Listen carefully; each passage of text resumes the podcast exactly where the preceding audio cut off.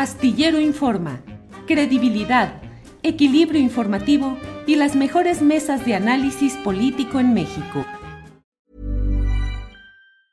It's that time of the year. Your vacation is coming up.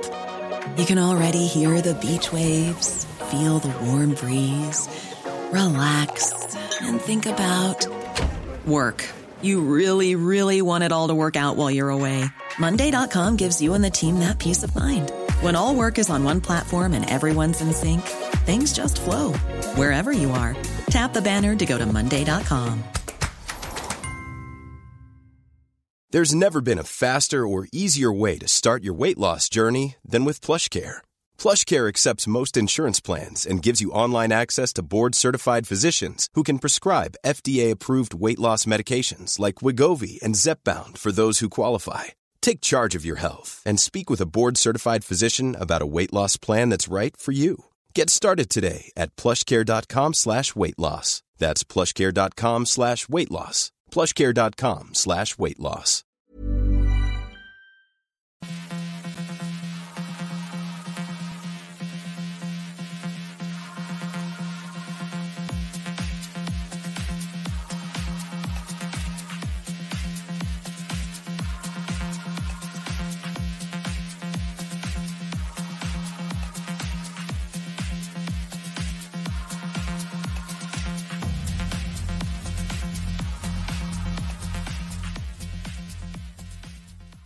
La una de la tarde, la una de la tarde en punto y ya estamos aquí en este viernes 18 de noviembre.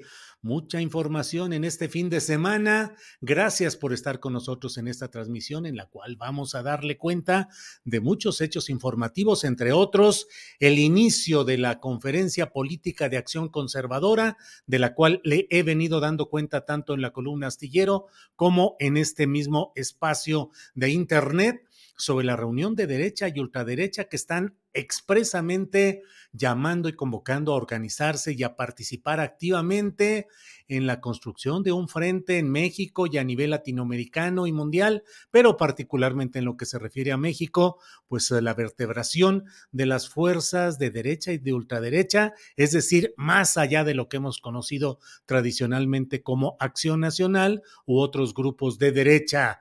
Eh, la estrella principal es Eduardo Verástegui, activista católico de derecha, eh, del conservadurismo católico, que como lo he dicho también en otras ocasiones, pues uh, pareciera que está perfilándose como una especie de precandidato ciudadano a la presidencia de la República impulsado por estas fuerzas conservadoras. De todo ello le iremos dando información a lo largo de este programa. Tendremos recomendaciones de fin de semana y la mesa del más allá Así es que es un muy buen viernes. Gracias por estar con nosotros. ¿Y qué le digo? Vamos a comenzar de inmediato con mm, realmente una entrevista de primerísimo nivel, con algo que nos va a ayudar a entender lo que está pasando hoy en México y lo que ha pasado a lo largo de mucho tiempo con esta nuestra democracia. ¿Qué ha sido nuestra democracia? Cinco, cinco décadas de Helio Flores, el gran maestro cartonista, gran maestro que nos ilustra diariamente de cómo va el transcurso político, social, económico, cultural de nuestro país. Hay un libro que está ya en circulación, Nuestra Democracia se llama, y es una selección de 245 cartones del maestro Helio Flores, realizados ni más ni menos que entre 1968 y 2022. Lleva prólogo del gran periodista Pedro Miguel y una entrevista que le ha hecho al propio maestro Helio Flores, Gerardo Lamers. Así es que, sin más preámbulo, está con nosotros Helio Flores, a quien saludo con mucho gusto. Helio, buenas tardes. Buenas tardes, Julio. Me da mucho gusto estar aquí contigo. Igualmente, Helio, con mucho aprecio, respeto y admiración, bien lo sabes. Y pues con este libro, Nuestra Democracia, ¿Qué has visto y qué has vivido a lo largo de este tiempo en relación con nuestra democracia, Helio? Pues mm, lo que he notado y lo que creo que todo el mundo ha notado son los cambios que ha habido a nombre de la democracia precisamente y en palabras.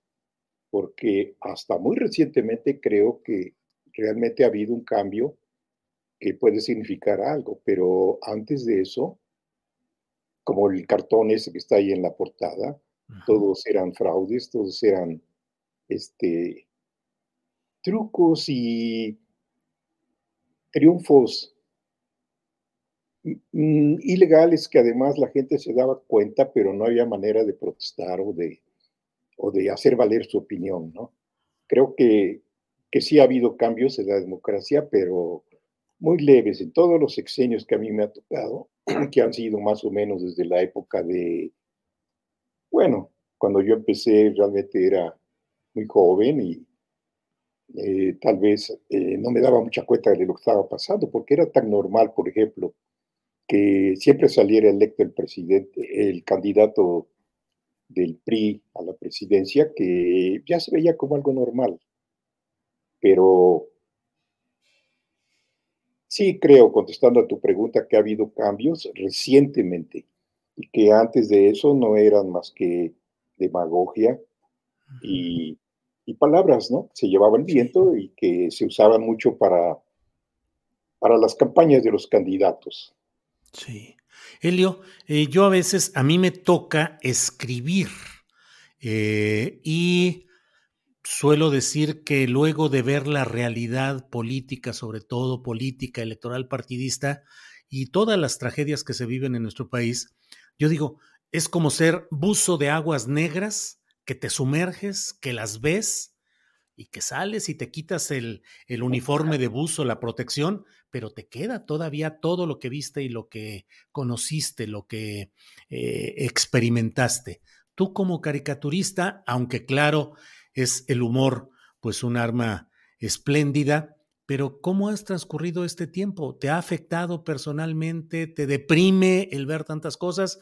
¿O la caricatura y el humor permiten seguir adelante? Bueno, pues como dices, sí, al principio te deprime y por supuesto que eh, te decepciona, te, te desilusiona, pero efectivamente tengo el privilegio de hacer caricaturas y entonces en la realización de mi trabajo me da la oportunidad de, de expresar un poco lo que pienso al respecto y verlo publicado todavía más, ¿no? Este, es el, el, efecto que puede lograr la caricatura o que uno espera que logre, que en principio que los lectores la vean y que yo pienso que se sientan un poco como apoyados o que comparten sus sentimientos de disgusto o de desacuerdo.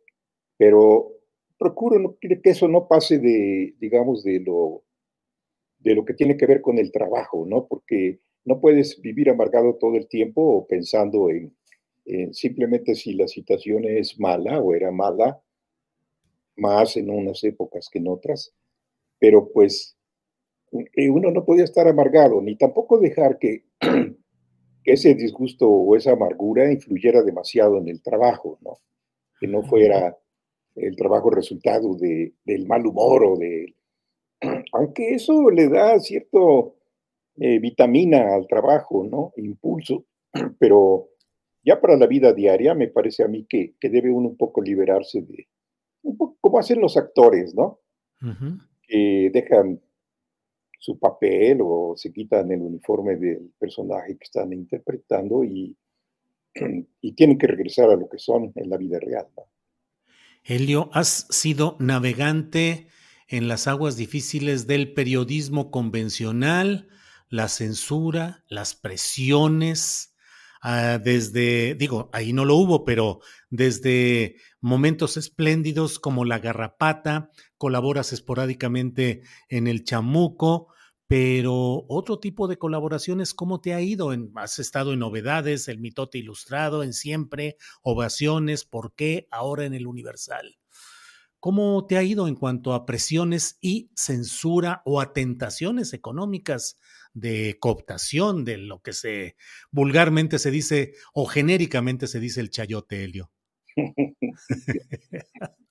La verdad que bueno, no, no he tenido yo, no se me ha dado la ocasión o, no recuerdo yo haber tenido eh, momentos en que, o situaciones en que me hayan ofrecido chayotes o me hayan, este, que yo haya tenido la tentación esa, que, pero aunque lo hubiera habido, ¿no? a mí me da risa pensar en eso y afortunadamente desde el principio, aunque siempre hubo, pues era difícil que te publicaran en el, en el periódico. Desafortunadamente el caricaturista siempre hemos estado pues ligados a, la publicación y sobre todo a, a, la, a la línea editorial del periódico que te quieren imponer y que de una manera o de otra están constantemente tratando de, convencerte, ya sea a base de la censura o, simplemente dando prioridad a otros trabajos que, expresan justamente lo contrario o lo que al periódico, al periódico le gustaría. Pero así tentaciones de chayote o de... ha, habido lo que suele suceder también mucho con los caricaturistas, que son invitaciones para para ir a desayunar, para ir a comer de políticos, pero pues yo ya me he acostumbrado a, no, a no asistir o no, que eso no forme parte de mi, de mi rutina o de mi vida diaria. Es, es una manera de cooptarte, ¿no? ¿Cómo, Helio, cómo, cómo ves la situación actual del caricaturismo en lo general en México y en particular de la caricatura crítica, progresista y de izquierda? Que se enfrenta a un proceso de cambio con altibajos y con claroscuros, pero que implica que muchas veces el caricaturista tiene que criticar aquello que como ciudadano puede estar empujando, pero que ve puntos oscuros que cree necesario eh, criticar, es decir, cómo ejercer la crítica respecto a algo que a ti como ciudadano puede ser que te invite a apoyarlo pues es, se ha presentado esta situación que realmente es difícil a como era antes. Digamos, antes era normal que los gobiernos, bueno, llegaran al poder a base de fraudes y aunque hubiera censura o aunque te pusieran dificultades en tu trabajo, que fueras despedido, en fin, todo lo que se utiliza para tratar de, digamos, pues hacer entrar al carril, ¿no? Al, no solo al caricaturista, sino al periodista en general, este, que todo esto se vuelve costumbre y encuentras la manera de, de, evadirlo o de mm, no, no que te acostumbres a ello y que caigas en la trampa de hacer lo que te piden o por conveniencia personal o, o ventajas económicas quieras sacar ventaja y partido de eso, ¿no? Pero, pero no, no, la censura sí ha sido algo constante en la publicación de caricaturas y yo creo que eso nos pasa a todos los poneros. Sobre todo cuando estás empezando. Cuando estás empezando, la censura es más fuerte o, sienten que tienen la autoridad para, para decidir sobre tu trabajo. Pero a medida del tiempo como que van aceptando tu manera de ser y, bueno, lo más que pueden hacer es correrte del periódico, pero ya no insisten en que te quieran convencer a base de censura de que, de que cambies. Yo no sé, hablo por mí mismo, no puedo decir qué, piensan otros caricaturistas o, cómo les ha ido eh, eh, en su carrera, ¿no? en ese aspecto. ¿Qué te gusta y qué te disgusta de tu trazo, Helio Flores? Pues sucede una cosa curiosa porque, sobre todo lo he notado más cuando de repente te pones a revisar los trabajos anteriores de hace años y entonces vas encontrando detalles que tú dices, esto está mal, esto está horrible, esto, esto no lo debía haber hecho así, lo debía haber hecho así no la idea tanto como, como la manera de expresarla en el dibujo. Eh, en el momento en que haces el dibujo, casi siempre terminas y dices, ah, quedó como yo quería, qué bueno, ¿no? Y piensas en cualquier temporada, aunque estés empezando, cuando estamos empezando, hacemos unos dibujos, pues, de amateur, ¿no? O sea, de principiante y, y si no los hacemos mejor es porque no tenemos la capacidad ni, es más, ni siquiera nos damos cuenta, ¿no? Pero, pero a medida que vas experimentando y a medida que, pues, que vas aprendiendo un poco la manera de dibujar o de componer un cartón o de expresar una idea, entonces vas corrigiendo sin darte cuenta prácticamente y haces el dibujo de otra manera. Pero cuando ves a la distancia lo que hiciste antes, entonces te das cuenta de los errores que cometiste y que no quisieras eh, que hubieran salido publicados así. Por ejemplo, en la actualidad, en la actualidad hago un dibujo y procuro que quede como, como, me, como creo que, que es la mejor manera, eh, en mi estilo, ¿no? En mi manera de pensar. Pero eso no quiere decir que dentro de un tiempo de repente lo veas y digas, no, pues aquí la figura está chueca, la figura quedó mal desarrollada la posición o la actividad que estaba haciendo. Eh, se va uno dando cuenta de los errores y de lo que no nos gusta conforme va pasando el tiempo. De, momento eh, no nos damos cuenta. Si nos diéramos cuenta, pues lo corregiríamos y no lo haríamos así. Pero, después de un tiempecito, si llevas viendo, no, aquí esto quedó de una manera que no, no me gusta cómo se ve o no expresé la idea como yo quería, ¿no? ¿Cuánto tiempo te lleva eh, el, trazo en sí? Ya sé que supongo que te levantas y vas eh, informándote y vas eh, confeccionando la idea de la caricatura, pero en sí, el trabajo físico, más o menos cuánto tiempo te lleva diariamente. Pues ha variado, Julio, fíjate, es este, es curioso, pero antes, quiero decir, hace 30 años, algo así, 40, me tardaba tres horas en hacer ya el dibujo, hacer el dibujo, ¿no? Ya teniendo la idea, ya sentado en el respirador y ya listo para, para, para dibujarlo, o sea, ya, ya tienes pensado qué hacer. Tres horas me llevaba y ya sí calculaba yo mi tiempo hacía, eh, había ocasiones en que, por ejemplo, cuando colaboraba en la revista, siempre allá por los años 70, hacía yo tres cartones a la semana, entonces ya sabía yo que me tardaba tres horas en hacer cada uno. Como era semanal la colaboración, durante la semana iba yo armando las ideas y pensándolas. Yo entregaba mi trabajo los sábados en la mañana, entonces los viernes en la noche ya sabía yo que ese viernes de la noche no dormía, porque me pasaba la noche dibujando los tres cartones que ya tenía yo en mente, o en croquisitos o en apuntes, porque aparte de eso hacía yo un cartón diario, ¿no? Pero, pero eso ha cambiado también.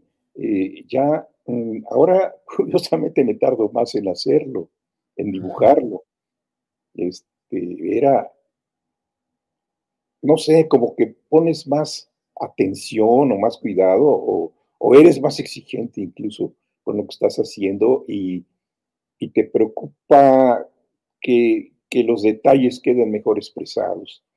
Cuidas más el estilo, por ejemplo, yo me preocupo en eso y e, eso incluye, por ejemplo, la composición del cartón, dónde pones las figuras, qué pones a la izquierda, qué pones a la derecha, qué pones arriba donde se ve más claro una figura, por ejemplo, que va corriendo, si se ve mejor vista desde arriba, si se ve mejor vista del lado. En fin, y entonces me tardo más, me tardo más. Ahora ya me dan, me tardo cinco horas a veces haciendo un dibujo. Claro, no por gusto, bueno, por gusto, pero ¿qué más quisiera yo que hacerlo en, en tres horas como antes? Claro. Elio, ¿y qué opinas de la predominancia? Te pregunto, ¿El meme va desplazando a la caricatura? Pues los memes a veces son divertidos, son ingeniosos, aunque la mayoría de las veces pasan de groseros, pero, pero no, no creo que, puedan compararse. como que la caricatura, como yo la entiendo, implica más cosas, ¿no? Eh, para empezar, el dibujo. En el meme echan mano de fotografías o de otros dibujos ya hechos por otras personas y de hecho no es más que una frase ingeniosa, pero ilustrada con fotos o con video incluso, pero, pero los que las hacen no son realmente los autores de todo, ¿no? son a lo mejor de la idea y, pueden ser muy ingeniosos, pero una caricatura es otra cosa, ¿no? pienso, yo, yo así, no sé, los que hacen memes han de pensar al revés. Sí, pues así estamos ahora en estas circunstancias. Helio, y este libro, Nuestra Democracia, que es una recopilación, 235 eh, cartones, caricaturas que has hecho a lo largo pues, de 50 años, em, ¿cómo surgió la idea? ¿Qué es lo que planteas? ¿Cuál fue el proceso de selección de los cartones en medio de todo el enorme cúmulo de cartones que has realizado? Bueno, Julio, la, la selección siempre es algo complicado porque eh, te pones a seleccionar y empiezas a, decir, este sí lo pongo, este no, este también. y bueno, eh, pero en este caso fue más fácil porque la mayoría de los cartones son precisamente los mismos que estuvieron en una exposición que hace poquito tuve en el estanquillo. Entonces ahí ya había yo hecho una selección de trabajos, de trabajos, digamos, a, lo largo de, mi carrera y procurando tratar los temas principales con los personajes principales, pero también me, interesa mucho mm, seleccionar trabajos en donde la solución de la caricatura como caricatura tenga algo diferente, que, que no sea nada más la expresión de, de, un diálogo, por ejemplo, y que aparezcan dos personajes hablando y que uno le dice al otro y el otro le contesta y, ya con eso resuelves el cartón. Ah, hay algunos cartones que yo pienso tienen más desarrollo o que entran más en lo que puede considerarse caricatura, en donde la idea está expresada pues completamente de manera gráfica.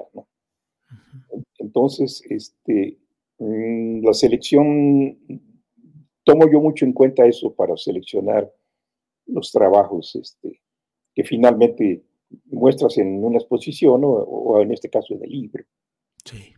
Helio, eh, a estas alturas de tu vida y a estas alturas del proceso político mexicano, ¿cómo te sientes como ciudadano? ¿Cómo te sientes en tus ideales como caricaturista, como ciudadano? ¿Cómo ves, cómo te sientes hoy? Pues eh, me, siento, me siento bien, sobre, sobre todo pensando en mi trabajo, me siento contento porque he tenido el privilegio de dedicarme a lo que realmente me gusta y poderlo hacer como, como, a, mí me gusta, e independientemente de las presiones o las censuras que puede haber. Me siento en ese sentido satisfecho y contento. Como ciudadano uno quisiera más, ¿no? Uno quisiera más, este, más mejoras en el país, más mejoras en la gente, más, más, más, mm, más justicia sobre todo, en todos sentidos. Y posiblemente eso es precisamente la chispa que, le da a uno la fuerza o el, o, la, el impulso para, para desarrollar nuestro trabajo, un, eh, cierto descontento, un, un, malestar que puede, que uno esperaría que, que se transformara en, en, cosas mejores para todos, ¿no?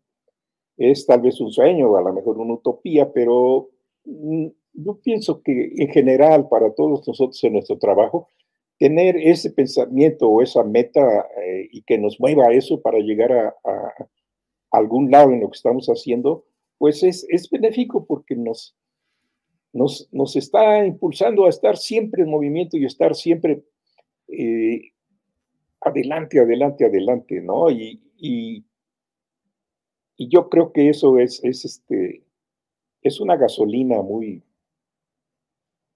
efectiva, que eso, eso nos, nos, nos mueve, nos, nos, nos hace pues, estar en la lucha, estar en la, la pelea, digamos, y que si no fuera por eso, claro, si todo fuera maravilloso y viviéramos en un país justo. ¿No habría caricatura, Helio?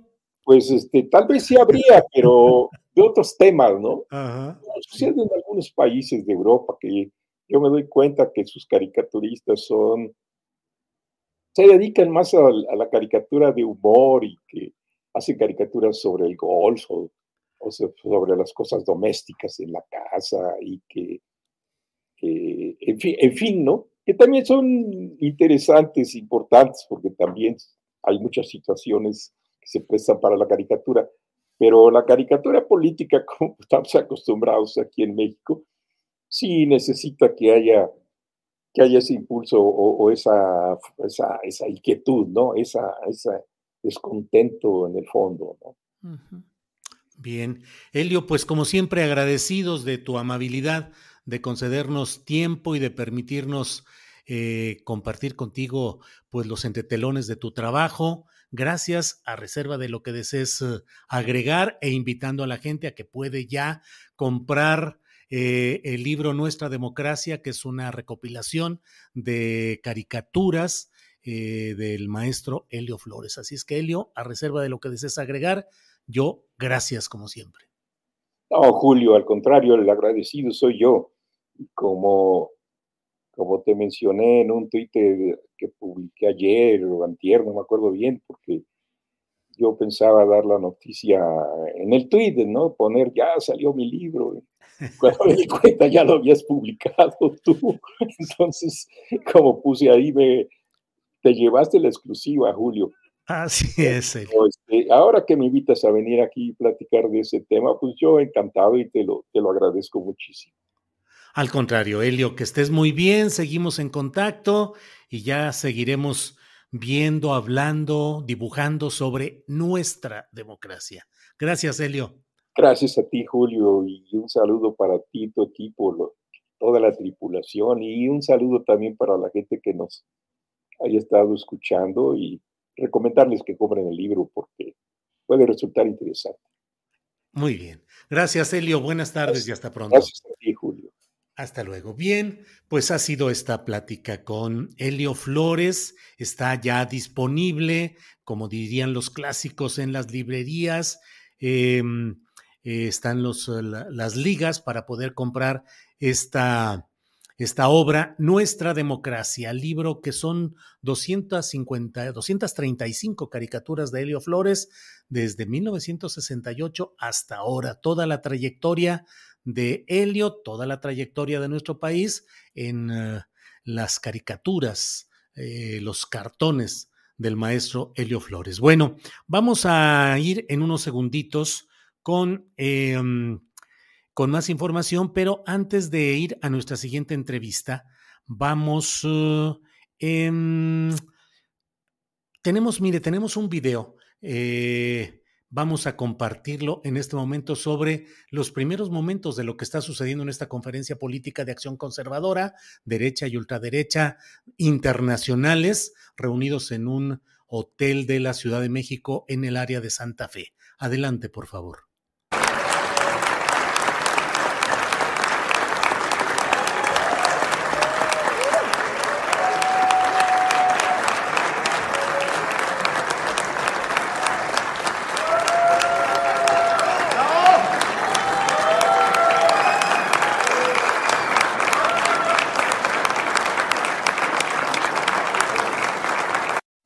Pues nuestro compañero Arturo Cano está presente ahí en las sesiones de esta conferencia política de acción conservadora, donde están presentes representantes de varias partes del mundo. Está el presidente de Guatemala, está el líder histórico del sindicato Solidaridad y presidente de Polonia, Lech Walesa. Pero mire, tenemos también este otro video que nos da cuenta de lo que, eh, pues otro, otro aspecto de lo que está sucediendo ahí. Por favor, Andrés.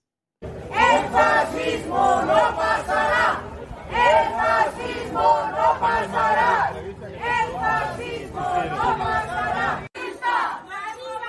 Abajo, fascistas al carajo. Arriba, abajo, fascistas al carajo. Arriba.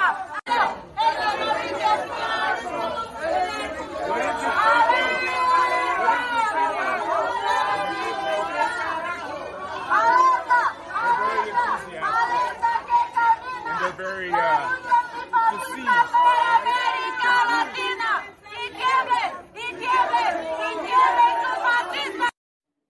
Pues hubo esta protesta a las puertas del Hotel Westin de Santa Fe en una en un inicio que ya le pusimos ese video donde nuestro compañero Arturo Cano muestra el inicio, ahí estaba Eduardo Verástegui, que es uh, la, la, estrella de esta reunión, es el organizador, el presidente del capítulo mexicano de esta conferencia.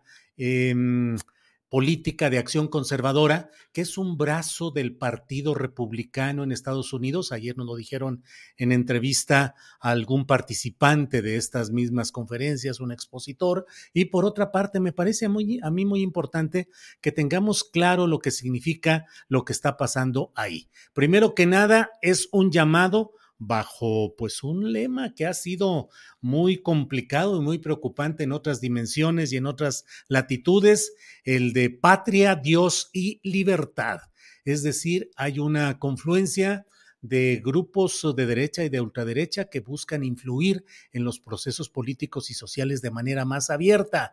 En el caso de México es el ingreso de los intereses del Partido Republicano de Estados Unidos y particularmente la vertiente explícita y concreta que apoya a Donald Trump. Es decir, es el republicanismo trumpista el que está entrando abiertamente a través de esta reunión de la CEPAC. Por otra parte, se nuclean en México grupos relacionados con Provida, con los cristeros y con los grupos de extrema derecha que están buscando influir rumbo a las elecciones de 2024. No exagero en lo que he dicho más de una ocasión, con toda anticipación he señalado yo el hecho de que Eduardo Verástegui puede ser un candidato o precandidato ciudadano que puede ser impulsado por los segmentos religiosos de derecha y de ultraderecha en nuestro país. Eduardo Verástegui, que se ha dedicado a tejer relaciones políticas directamente con Donald Trump, con quien ha tenido una relación política abierta, con el impulso y la promoción de candidaturas de esa eh, del trumpismo en Estados Unidos y que ahora están presentes aquí.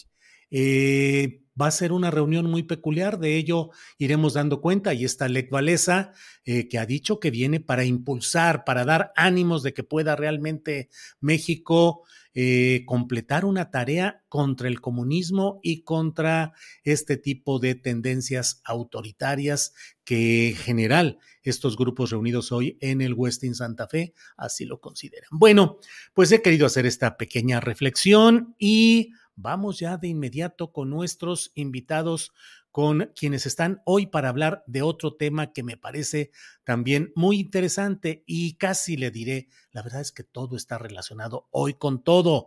Es, eh, vamos a hablar sobre una iniciativa de reforma al artículo 14 de la Ley Federal de Cinematografía en materia de no discriminación. Con ella se pretende que producciones fílmicas estén libres de estereotipos y actos discriminatorios hacia la población mexicana. Poder moreno es lo que nos dicen y para ello está con nosotros Marisol Gacé, a quien doy un saludo afectuoso. Marisol, ¿cómo estás, Marisol? Qué alegría, qué alegría. Muy feliz, querido Julio, como siempre, de verte. Adivina dónde estoy. Estoy aquí en San Luis Potosí. Ándale, ¿qué andas? Estoy en, la, en, el centro, ¿cómo se llama? De las artes. Centro de las artes, sí, sí, porque sí. está el museo de Leonora Carrington. Y vine porque está el Festival de Cine en Corto 18.55. Eh, hoy es la culminación, hoy terminamos y a las 5 de la tarde, y además, bueno, estoy aquí en San Luis. Y justo decía yo, qué maravilla que voy a entrar con Julio para decirle que estoy en San Luis, porque es un festival tal cual como se llama, de cine en corto, que habla y que se manifiesta a partir de cortometrajes de todo el mundo. Hay 50 cortometrajes, 12 de San Luis Potosí, muchos nacionales, pero también muchos internacionales, así de Sarajevo, y hay uno de Afganistán y de Tranto. Es una maravilla. Y ya, ahora sí que ya que estoy acá, también, este, pues, invitar, como siempre, Julio, a que las autoridades apoyen los festivales de cine, sobre todo después de la pandemia, que se necesita tanto apoyo y no solo el apoyo, sino eh, que, se, que, se, que se lancen con toda su sabiduría y con toda maestría por un festival de cine que es fantástico y que no recibe apoyos y que se hace con el amor de patrocinadores, de restauranteros, de hoteleros y de amigos, porque además, bueno, el director Miguel Ángel Díaz es un loco fantástico, imagínate, aferrado en hacer un festival de cortos de todo el mundo, Mm. tres días, y aquí ando, aquí ando, al rato vamos a ir al Teatro de La Paz, bien. que va a ser el homenaje a Luis Felipe Tobar, viene Luis Felipe, echa su choro, va a estar muy padre, y pues aquí ando, encantada de la vida, y bueno, y siempre feliz de poder hablar contigo, Claro. mi querido Julio, y Igual. saludando a mi queridísimo y adorado Armando Casas también, para hablar Así de esta es. iniciativa que es tan importante. Gracias, Marisol. Qué bueno que andas por allá. Saludos y el mismo gusto de verte. Armando Casas, cineasta. Armando, buenas tardes. ¿Qué tal, Julio? Buenas tardes, qué gusto estar aquí. El, al contrario, Armando, gracias. Aquí es tu casa, Armando Casas. Eh, gracias por, por tu presencia. Eh, Armando, ¿qué, ¿en qué consiste esta iniciativa de reforma? Poder Moreno, ¿qué significa, Armando? Bueno, mira, lo que ha explicado muy bien Marisol, que es una mujer muy inteligente, muy activa, que qué bueno que la tenemos como aliada a todos los creadores en la Cámara de Diputados, es, es muy sencillo. Es una iniciativa dentro de la ley de cinematografía que establece que las películas deben ser libres de actos de discriminación o estereotipos. Eh, esto está inscrito en algo que Marisol ha retomado muy bien, este movimiento que tú conoces también bien, Julio, que encabeza gente como Tenos Huerta o Maya Zapata, que se llama Poder Prieto, y Marisol lo ha llevado en el terreno de, la, de ya de la concreción, de que esté en una legislación mexicana, hablando del cine concretamente, eh, y creo que es un, es, esto que está proponiendo ella es muy, no solo legítimo, sino es muy necesario y conveniente. Por supuesto que cuando ella los puso por primera vez, hubo gente o grupos que la cuestionaron diciendo, bueno, pues ahora vamos entonces a ser, estamos siendo discriminados nosotros que no somos morenos o que no somos prietos, como se llama el movimiento.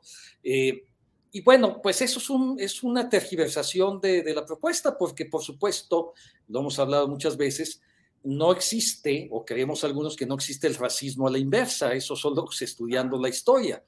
Y, la propuesta de Marisol no está en ese sentido, es una propuesta incluyente, es una propuesta que parte de algo que es una realidad que no deseamos, que efectivamente el cine, el audiovisual que vemos en México, pues no debería estar eh, normalizando estos estereotipos o estos actos de discriminación, igual que no debería normalizar la, eh, los, actos de, los, actos de odio, los actos de violencia, que eso no tiene que ver con los contenidos de las películas en, en, estricto sentido. Las películas pueden tratar de guerras y de momentos muy difíciles de la historia, inclusive de actos de discriminación, pero no puede el discurso de la película hacer acto de discriminación, ni hacer tampoco eh, eh, fortalecer estos estereotipos. En realidad no es deseable tener estereotipos en el buen cine de ningún tipo. ¿no? Alguna vez eh, vimos que fue muy frecuente el estereotipo de la, de, de, del homosexual en el cine y era una especie de caricatura que en realidad solo se burlaba de, de él. Y eso es indeseable. No es que no puedan aparecer los actos de discriminación como parte de una narrativa, sino lo que es indeseable es fortalecer los estereotipos. Entonces yo creo que esta iniciativa es una iniciativa que es muy valiosa para, en general, no solo el cine, sino yo creo que para el movimiento audiovisual, yo creo que también debería incluir la televisión, que, que en donde prevalece mucho de estas cosas. Sí. Bien, Armando, gracias. Marisol, una iniciativa así no puede llegar a coartar o a limitar la libertad creativa.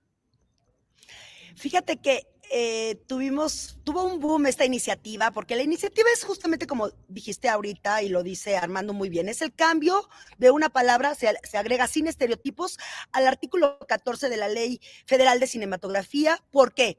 Y te voy a dar numeralia, eh, eh, que siempre lo digo en mis argumentos. El 88% de personas en México son morenas. El 20% de las mujeres, de los hombres y mujeres más ricos del país son blancos. El 20% de las personas eh, más pobres son morenas. El 3%, fíjate qué dato, Julio. El 3% de las y los actores morenos son los que protagonizan las películas en México. 3%. Y qué es lo que, cuál es la narrativa de esas películas, qué es lo que estamos contando de nuestra gente, de nosotros mismos y de los morenos, pues que son, eh, porque me dicen, bueno, relájate, porque Yaritza Aparicio ya dio la vuelta al mundo. Claro, pero ¿con qué narrativa? ¿Qué estamos contando? Porque acordémonos que el racismo es un sistema y es un sistema que se basa en distribuir justo privilegios de manera inequitativa con base en tu fenotipo o en tu origen cultural, ¿no? Y racismo no tiene que ver, eh, o sea, es más allá que un simple acto de discriminación, que la discriminación pues es un acto aislado que puede ser contra casi cualquier persona. Pero el racismo es estructural, sobre todo en México. Es mucho más importante porque entonces justamente el tema de esta ley eh, lo que trata de hacer es justamente eso, acciones afirmativas para las personas eh, que somos históricamente, bueno, que son históricamente discriminadas, las personas morenas, las personas afrodescendientes, las personas eh, indígenas, que ocupan espacios en los medios de comunicación en donde ya sabemos tradicionalmente es ocupado por blancos. Entonces, eh, lo que tenemos en las estadísticas, además, yo esta propuesta la hice a partir de ver que son 259 películas al año que las eh, firma eh, el Estado. Y esas películas sí tienen que nombrarnos porque como bien se dice todo el tiempo, ¿no? Lo que no se nombra no existe y, y entonces si no existe, no tiene derechos. Entonces se hizo un escándalo justamente porque unas eh, periodistas o conductoras de ADN 40 decían que mi iniciativa estaba discriminando a los actores pelirrojos. Y yo me reí mucho porque es justamente hablar de, la, eh, de lo que ellos llaman ahora el racismo a la inversa, ¿no? Que estos actores güeros que dicen que se tienen que pintar el, negro, eh, el pelo de negro porque entonces no los llaman. No existe. El racismo inverso no existe y lo único que hace es invisibilizar la problemática real del racismo que sí vivimos en México. Y justo eh, yo convoqué a Racismo MX, a Poder Prieto con Maya Zapata y Tenoch incluso platicamos mucho, porque justo yo veía esto como, bueno, vamos a las cuotas. Este es el cambio de un solo artículo, que además se va a integrar a la nueva Ley General de Cine que estamos trabajando desde hace más de ocho meses. y, creo que, bueno, y justamente es eso, abrir la discusión en este foro que hicimos, que donde nos acompañó Armando Casas, eh, fue maravilloso porque tuvimos historiadores, eh, gente de Poder, de Poder Prieto, de Racismo MX, maestros, a Jacqueline Loast, que es la directora de género de TV Azteca, eh, en fin, para hablar y ver cómo vamos a hacer después a los medios, porque, claro, tú ves un comercial y los morenos que son otra vez el jodido, el, el, ratero y hasta las mismas conductoras que decían que mi iniciativa era eh, discriminadora, tuvieron una plática el siguiente lunes, porque eso fue un jueves, y el lunes fue Maya Zapata para hablar justamente de lo que era el racismo y de lo que ella consideraba como abramos la discusión. Y creo que va para allá, o sea, hacer foros y después irnos hasta las cuotas. Si tú tienes una película que te va a financiar el gobierno y son cuatro protagónicos, pues tienen que ser dos morenos y dos blancos. Y y, tenemos que cambiar las narrativas porque las narrativas que nos están representando ahorita no son reales. Este cine de blancos, donde, por ejemplo, yo pongo un ejemplo muy claro para que me entiendan más rápido. La película de Michelle Franco, este, Poder, ¿cómo se llama? Este, Nuevo Orden. Nuevo Orden, Nuevo Orden. Nuevo orden. Entonces, acuérdate, nuevo orden habla simple y sencillamente de los morenos se sublevan porque son bien malos, bien mala onda. Los soldados del ejército son morenos y bien mala onda, y los güeros son bien buena onda, pero pues ya les vamos a caer. Y eso no puede pasar. Ya no podemos seguir viendo esas narrativas y dejarlas pasar como necesitamos un cambio y yo creo que eh, este cambio va por ahí. Y por lo pronto empezar a hablar y la discusión y aceptar que somos racistas y que tenemos un problemón de racismo en México, que si no lo cambiamos y no empezamos a educarnos, porque esto se va a ir, yo creo que hasta educación, a tener clases incluso desde género, porque si hablamos de racismo, también hablamos de sexismo. Había, hay directores de teatro, incluso en la escuela, Julio, a mí me tocaron mis maestros que decían, ¿tú qué, quieres ser actor si vas no vas a pasar de chofer de taxi? Desde ahí, desde ahí hay que cambiar con la educación. Claro. Bien, Marisol. Armando, eh, estamos hablando de películas que lleven financiamiento público, financiamiento del Estado mexicano. En lo general, las eh, producciones privadas, conforme a esta iniciativa, esas podrían manejar las cosas como deseen. Uno. Dos, em, ¿Cómo valorar, por ejemplo, ahorita que hablábamos de estereotipos, por ejemplo, el papel de la Manuela con Roberto Cobos, con Roberto Cobo en, en El lugar, lugar sin límites? Sí. Este, la pobreza en los olvidados, los albañiles.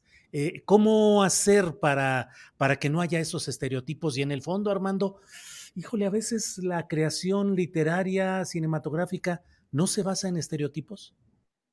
Pues mira, Julio, lo digo con la autoridad de ser un creador. Sí. Eh, yo creo que lo que debemos buscar los, los, creadores en realidad son los arquetipos o los prototipos, más que un mm. estereotipo. El estereotipo en realidad, eh, como está definido en la, en, la dramaturgia clásica, es refrendar un, un, modelo, un modelo reiterativo en parte, por supuesto, de, situaciones que, funcionan. Pero en el momento en que estos estereotipos se replican automáticamente como si esa fuera la realidad, la realidad es muchísimo más compleja, estamos simplificando ese, discurso. Estamos siendo algo muy, muy, muy elemental.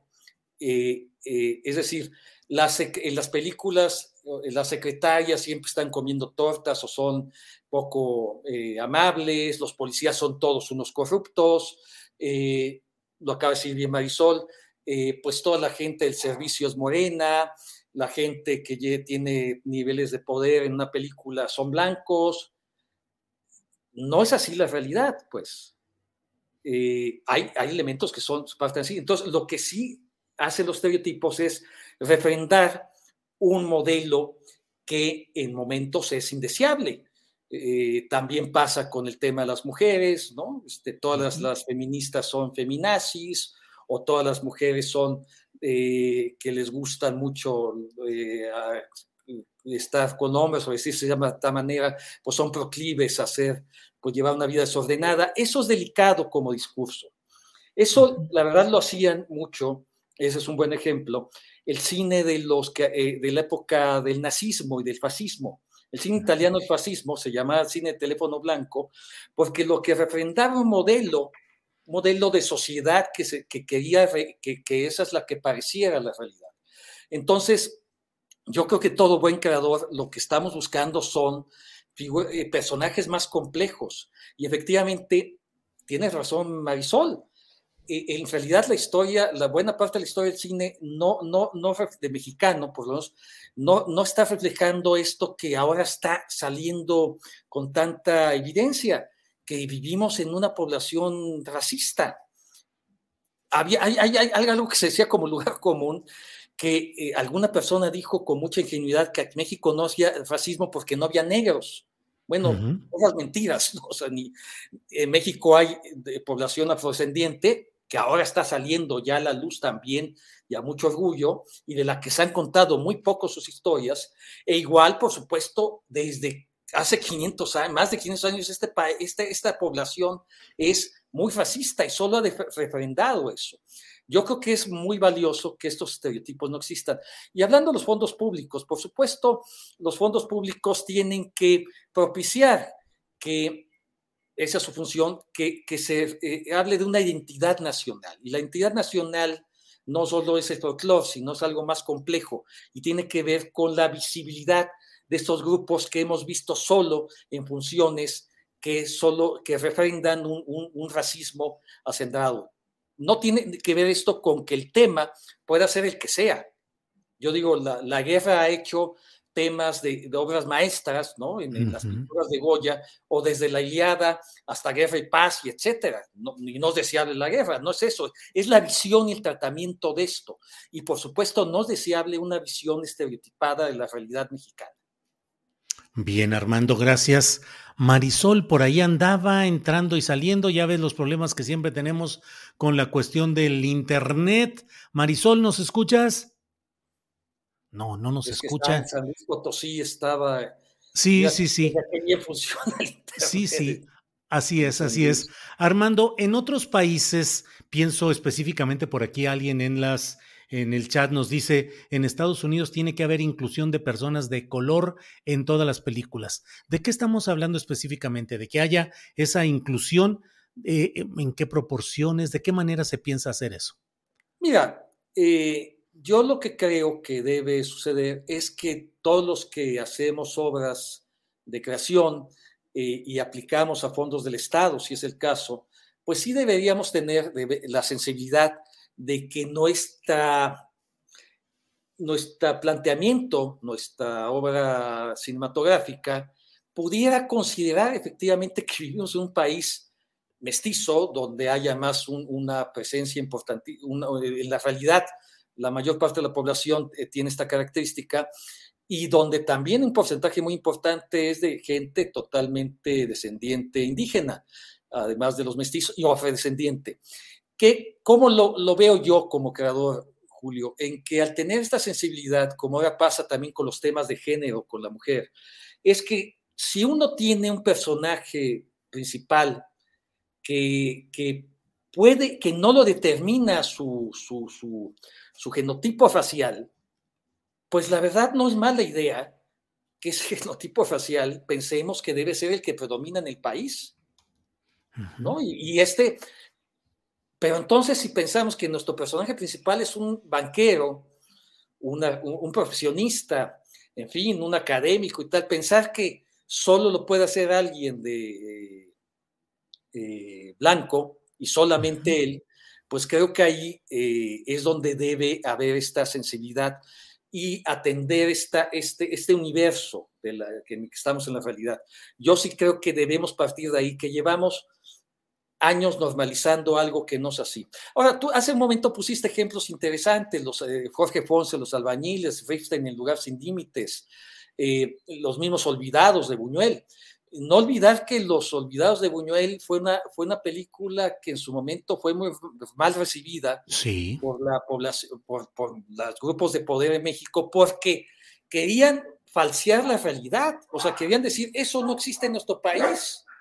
Eso no es así. En cambio, Unión lo que hace es precisamente muestra un amplio panorama de algo que sí existía en nuestro país y que lamentablemente todavía existe, igual que hizo Jorge Fons y Ripstein.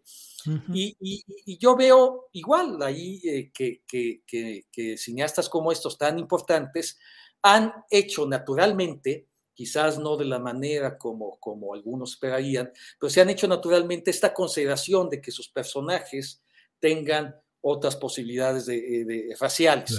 Pero lo que creo que ahora importa es que se visibilice que vivimos en este tipo de población y que podemos llamar a este tipo de, para hacer este tipo de personajes a, a, gente como esto. Bueno, y Tenoch es un gran ejemplo y Maya, porque la verdad es que en Tenoch y Maya, pues son gente que ha tenido buena, eh, buena presencia en el cine mexicano y ahora internacional, mundial de, muy conocido, y, no les, pero, pero tiene razón Tenos Maya cuando dicen, generalmente me ofrecen personajes que tienen que ver con delincuentes, con gente pobre y tal. No, yo sí veo muy bien que Tenos posea, como pasó en una película de Cravioto, posea un asaltante fino o, u otras posibilidades, ¿no? O sea, vamos, ¿por qué no poner a Tenos de banquero y a Maya de, este, como una profesionista, una química pues me parece muy bien, ¿no? Que tener esas Bien, Armando. Pues estamos ya en la parte final de este segmento de entrevistas, pero está ya con nosotros de regreso Marisol para cerrar esta plática. Marisol, en términos eh, de procedimiento, ¿qué sigue? ¿Va a ser presentada? ¿Cómo se va a discutir? ¿Qué camino legislativo puede tener esta iniciativa? Ahorita entra y la tienen que dictaminar. Hay dos comisiones que es justicia y cultura ya estoy hablando con el presidente de Cultura, que afortunadamente es de Morena y entonces va a ser fácil, y justicia también, porque además no tiene ninguna aplicación monetaria, entonces no es eh, algo que implica hacer un cambio ahorita por lo pronto, porque después sí, pero ahorita por lo pronto nada más es entender que eh, no podemos seguir con estas películas que nada más representan lo malo en ciertas personas y que no hacen como todos los colores y la diversidad que queremos mostrar de nuestro México real y quiero hacer más mesas de trabajo, quiero hacer más discusiones con todas las personas que estén interesadas, porque además ha dado bueno, es muy impresionante la cantidad de mensajes donde me piden que vaya a escuelas, por ejemplo, o si esto va a terminar también en otra iniciativa que hable justamente de meter una eh, iniciativa en educación que hable de, de, discriminación, racismo, sexismo otra vez, porque te digo que justamente me quedé en la cosa esta de los directores que decían que ellos escogían a los actores blancos porque eran más talentosos. Así eran las justificaciones que yo veía, ¿no? En la escuela. Y entonces yo decía, claro, cuando tú comparas que un moreno puede ser mejor que un blanco, es como decir que una mujer eh, no puede hacer el trabajo que hace un hombre, y a eso se le llama sexismo. Y acá cuando dicen, es que un moreno no es igual que este blanco actor o actriz, y entonces también a eso le llamamos racismo. Y eso es lo que quiero... Eh, mostrar y hablar y llevar a, a mesas de trabajo por pues si se puede, por varios estados de la República y varias ciudades y también en, en eh, información en redes para que esta iniciativa se, se eh, haga más robusta, justo con platicarlo con Armando, escuchar a Armando, escuchar al maestro que tuvimos de historia en el foro que habló desde el racismo, desde la colonia, escuchar a voces como Maya Zapata como compañeras y compañeros actrices que han pasado por un proceso de entendimiento de qué personajes quieren hacer. El mismo Tenoch que dice, yo siempre hacía delincuentes, ¿no? Y hasta que me di cuenta que ya no quería contar esas historias, pues ahora soy un superhéroe y la gente está furiosa de tener, hasta le dice, no tienes chichi caída y no tienes la espalda de un guerrero es terrible lo que estamos viviendo, ¿no? los mismos mexicanos atacamos eh, a nuestros superhéroes eh, porque pues, estamos mal y hay que verlo y hay que aceptarlo y asumirlo y trabajarlo y seguir metiendo leyes y seguir hablando justamente de eso para cambiar esas narrativas, mi querido Julio, y no sabes cómo te agradezco este espacio tan maravilloso. Al contrario, al contrario, gracias. Eh, Armando Casas, pues gracias y ojalá y esta sea la primera de varias pláticas que podamos tener sobre estos temas, porque además en el chat hay un montón de preguntas y de planteamientos muy interesantes a los que ya no alcanzaremos. es un tema muy interesante. Felipe Ávila se llama el historiador que hace un recuento, que es un recuento, el, el, el director del INER que hizo un recuento muy interesante sobre el racismo desde, por supuesto, desde, la, desde que los españoles dominaron este, esta parte del mundo, desde la batalla México-Tenochtitlan. Y, y, solo comentar eh, eh, un, algo muy evidente, por ejemplo, si yo tengo una película, mi personaje es un periodista, pues ¿qué me impide a mí como director que este periodista represente a una buena parte de la población racialmente eh, considerada morena en, México. Yo tengo un candidato, ¿eh? ya, te he visto, ya te he visto actuar, Julio. ya, ya, ya, estoy haciendo méritos. ¿eh? bueno, ese es un gran ejemplo. Si nosotros vemos a los periodistas este, mexicanos, pues también encontramos cómo se refrenda esto. Tú eres un ejemplo de un periodista exitoso que evidentemente podría ser personificado con este, este genotipo en la pantalla, ¿no? Y no como digamos, considerado antes. Es que de verdad, antes en las películas, la, el personaje que salía, la reportera, pues es siempre una güerita muy mona, muy simpática. Híjole, este, veamos la realidad, ¿no? Ese es el, Claro.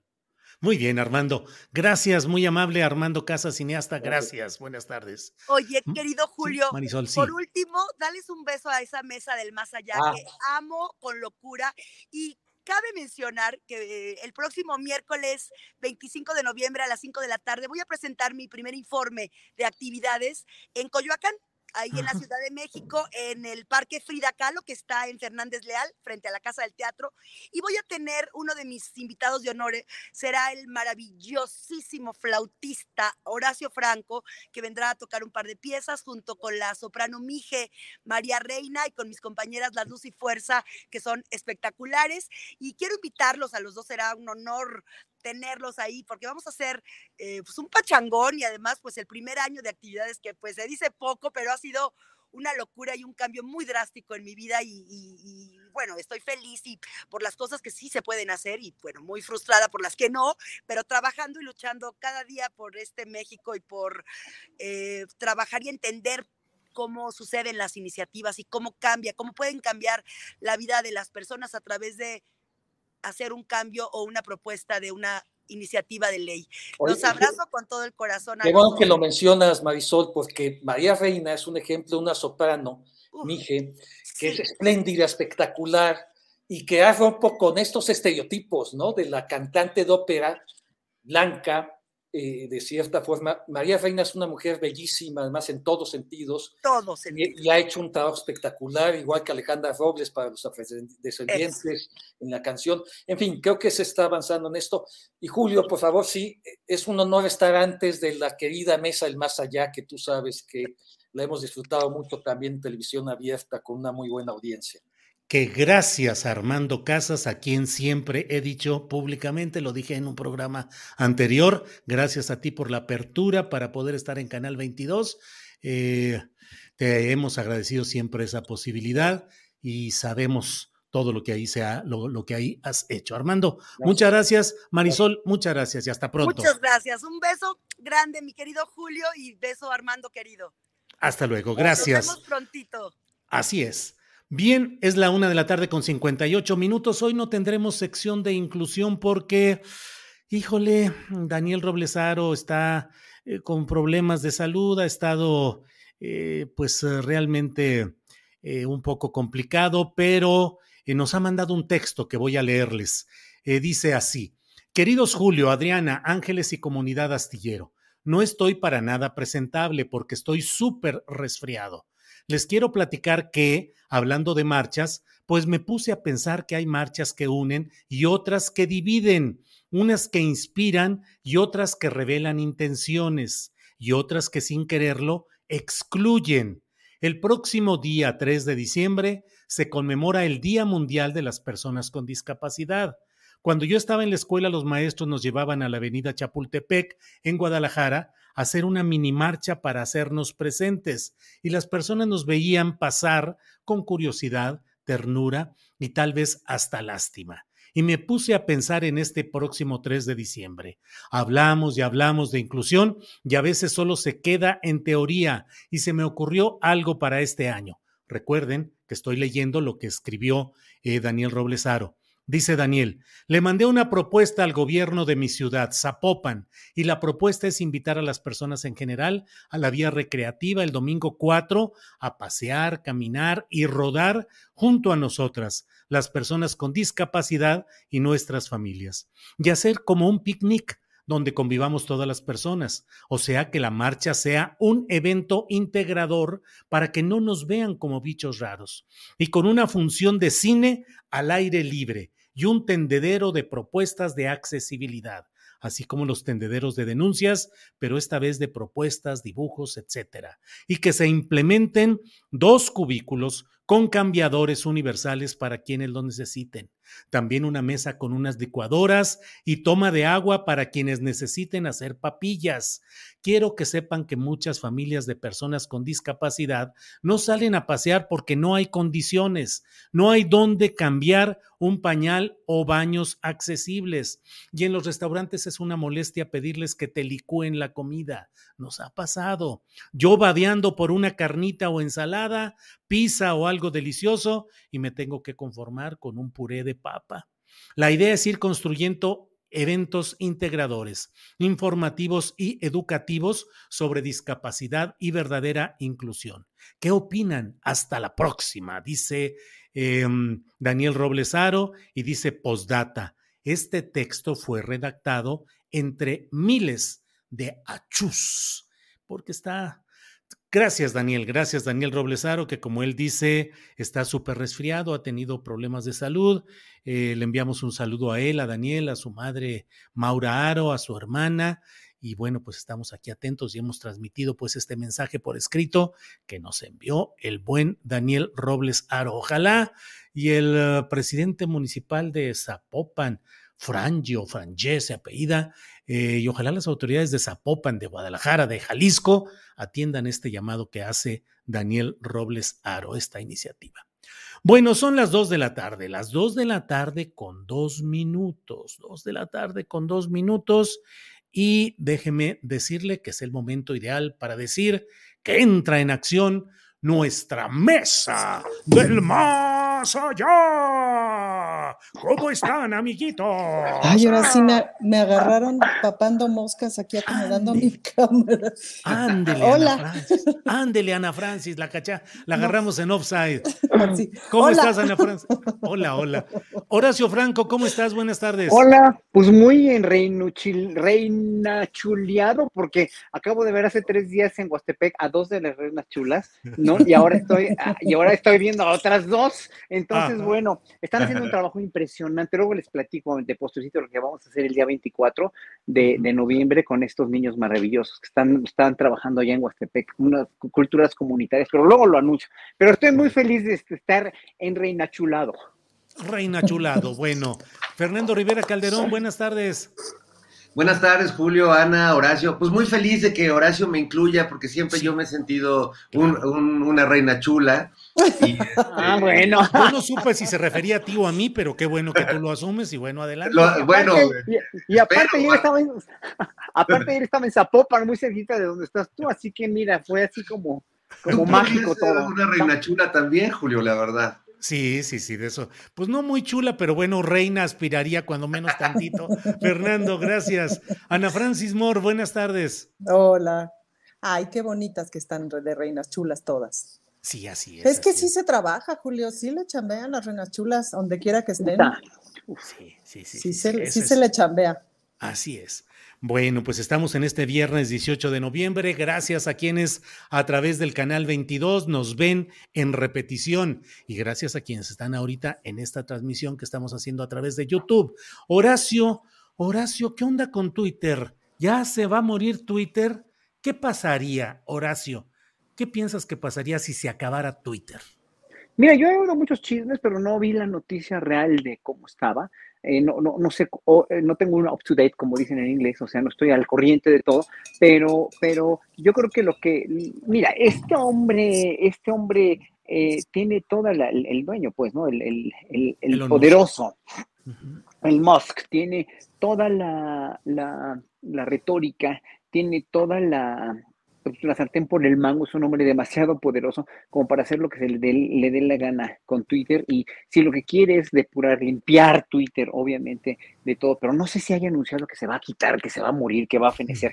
¿Sí lo hizo o no? No, no, no. Lo que pasa es que dio un ultimátum a los trabajadores, a los eh, tecnólogos, para que decidieran si querían seguir con su proyecto adelante en condiciones extremadamente duras de trabajo para sacar adelante o preferían renunciar y renunciaron varios y ha habido la Escándalo, sospecha, ¿no? Escándalo de que va a haber una crisis, que se va toda la parte progresista tecnológica a abandonaría Twitter y que eso implicaría una, una catástrofe. El propio Elon Musk puso un uh, tweet en el cual se veía un, una persona frente a una tumba, la tumba con, con un epitafio, con alguna lápida que tenía el pajarito azul, y la persona hincada frente a la tumba, también tapada la cara con el pajarito azul, como burlándose de todo eso, pero sí ha sido tendencia mundial, RIP Twitter o Twitter off. Pero Horacio, No. sin Twitter, ¿qué sería el mundo? No, mira, el Twitter, el Twitter lo hacemos nosotros.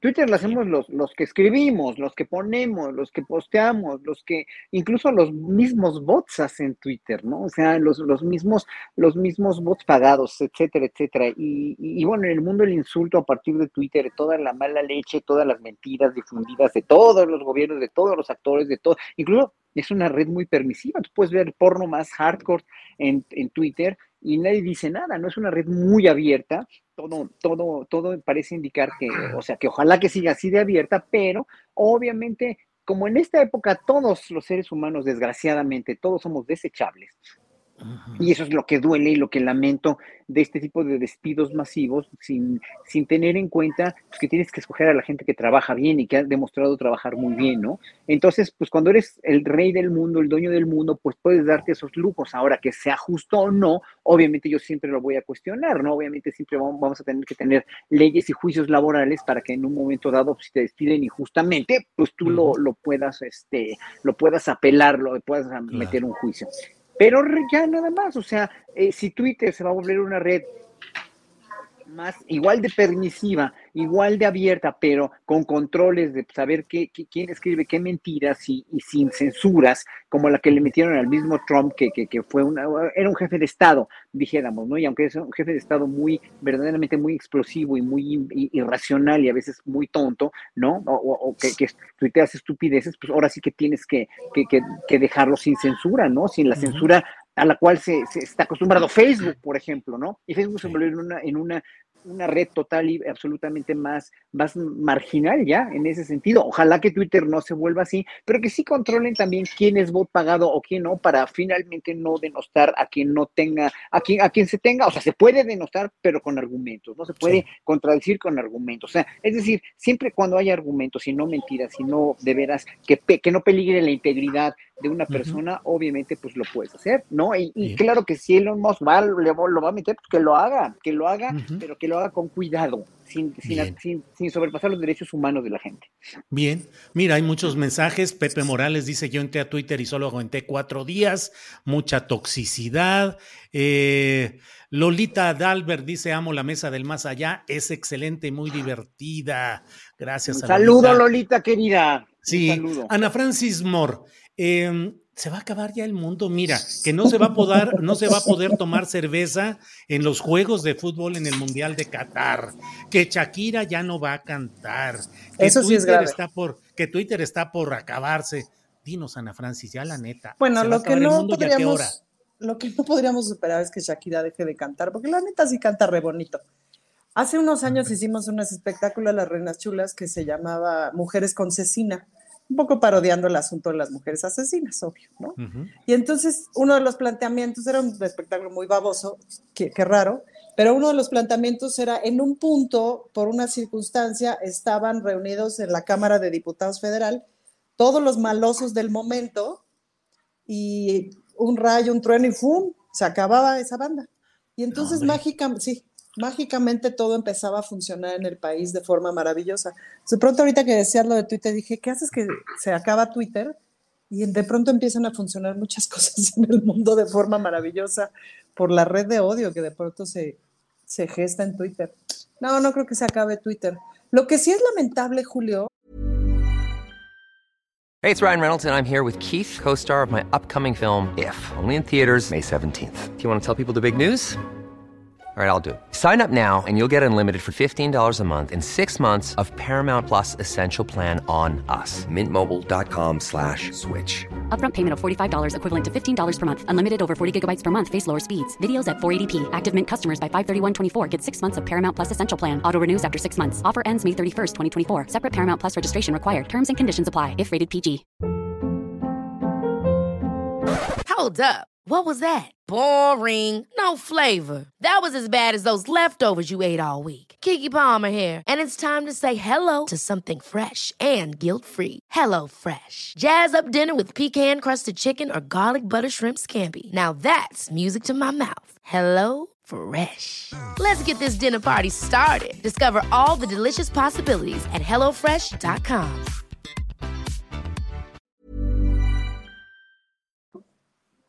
y tenía yo como duda de si una debería decir estas cosas, pero yo creo que sí, es hacer un mundial en un lugar en donde nos tratan tan mal a tantas personas. O sea, yo ni siquiera podría pisar Qatar, pues, ¿no? Ni, ni Horacio, ni Fernando por borracho. Y por Este, Pacheco. Y por Pacheco, pues, ¿no? Entonces, híjole, pues yo no tengo cual ningún tipo de, este, de empatía con ese mundial, al contrario, pues, ¿no? Me parece una traición horrible que los futbolistas del mundo y las, este, toda la infraestructura, etcétera, que está alrededor del fútbol y los fans del mundo permitan que ocurra un mundial en un lugar en donde a las mujeres nos va tan mal, en donde a las personas de la diversidad sexual no podemos ni existir, pues me parece deleznable. Entonces, pues sí, mi resistencia será no ver ni un solo partido. Tampoco es que viera yo muchos, ¿no? Yo menos. Más bien, este, pues más bien hablar de las futbolistas, de las mujeres futbolistas del mundo, que vaya que están dando una lección de fútbol, de cómo sí se juega el fútbol. Sí, Ana Francis. Eh, empresario Elon Moscalderón. yo he visto que usted tiene una, una... Ay, se le cayó la nariz. A ver, a ver, dígame, dígame, señor. Mire usted, eh, está, según eso, está en crisis Twitter y mucha gente está migrando hacia otra red que se llama, otra plataforma que se llama Mastodon. Yo he visto que usted tiene una eh, pues empresa muy bollante que se llama algo así como Mamu Twitter, podría ser. ¿No, no, está usted dispuesto a invertir su fortuna y hacer un Mamu Twitter para que ahí podamos irnos todos los que ya no tengamos chance con el pajarito azul? ¿Y qué haría usted con el pajarito y de qué color sería el que ilustraría su empresa, Fernando? ¿De qué color se va a poner su pajarito? Sí. Mire, compañero. dejemos lo del pajarito para otro momento. Pero sí le puedo decir que independientemente de que hagamos el mamutodón o, o, tratemos de hacer nuestra plataforma, de momento este empresario les está ofreciendo un servicio de pollero digital. Yo le ayudo a trasladarse de Twitter a Mastodon, toda la plataforma que usted prefiera, de manera segura y por supuesto ilegal. Así que amigos, aprovechen que esto está empezando. Al rato va a haber este, filas enormes para poder conseguir un pollero digital de calidad aquí como sucede. Ahorita es precio especial. Precio especial. Y, llegarán pues a buen destino porque no los vaya usted a dejar en el desierto cibernético. Mire, no sé, no se puede garantizar si llegarán a un buen destino, pero segura, seguramente llegarán nueva, a una nueva arma de distracción masiva como lo ha sido Twitter hasta ahora. Eh, encontraremos otra manera de eh, mantenernos adictos a esta información efervescente que todo el tiempo se renueva, que nos impide reflexionar, que nos mantiene alejados de la realidad pero que nos hace sentir como que estamos muy enterados de ella. Así que no hay pierde, amigos, no hay pierde. Los invito a que se trasladen a otro lugar. Va a ser lo mismo. Es como cuando se acabó el, el láser disc y pasamos al CD y luego este, al MP3. La cosa es venderles un nuevo producto y que el mercado siga funcionando. Muy bien, muchas gracias al empresario Elon Moscalderón con sus nuevas empresas y proyectos. Gracias, Fernando. Nada. No, pues si para hacer dinero nosotros cuatro nos juntamos y estamos cañoncísimos, ¿no? ¿Cómo qué haríamos? ¿Cómo qué haríamos, Ana Francis? ¿Una compañía de teatro o qué? Como que haríamos tomar, pues tomarnos una cerveza y seguir haciendo lo que estamos haciendo, Julio. Porque que tú digas, cualquiera de nosotros cuatro somos exitosos económicamente hablando, así de, no manches, se volvieron millonarios con su oficio en tres minutos. No. Eso no nos salió, amigos.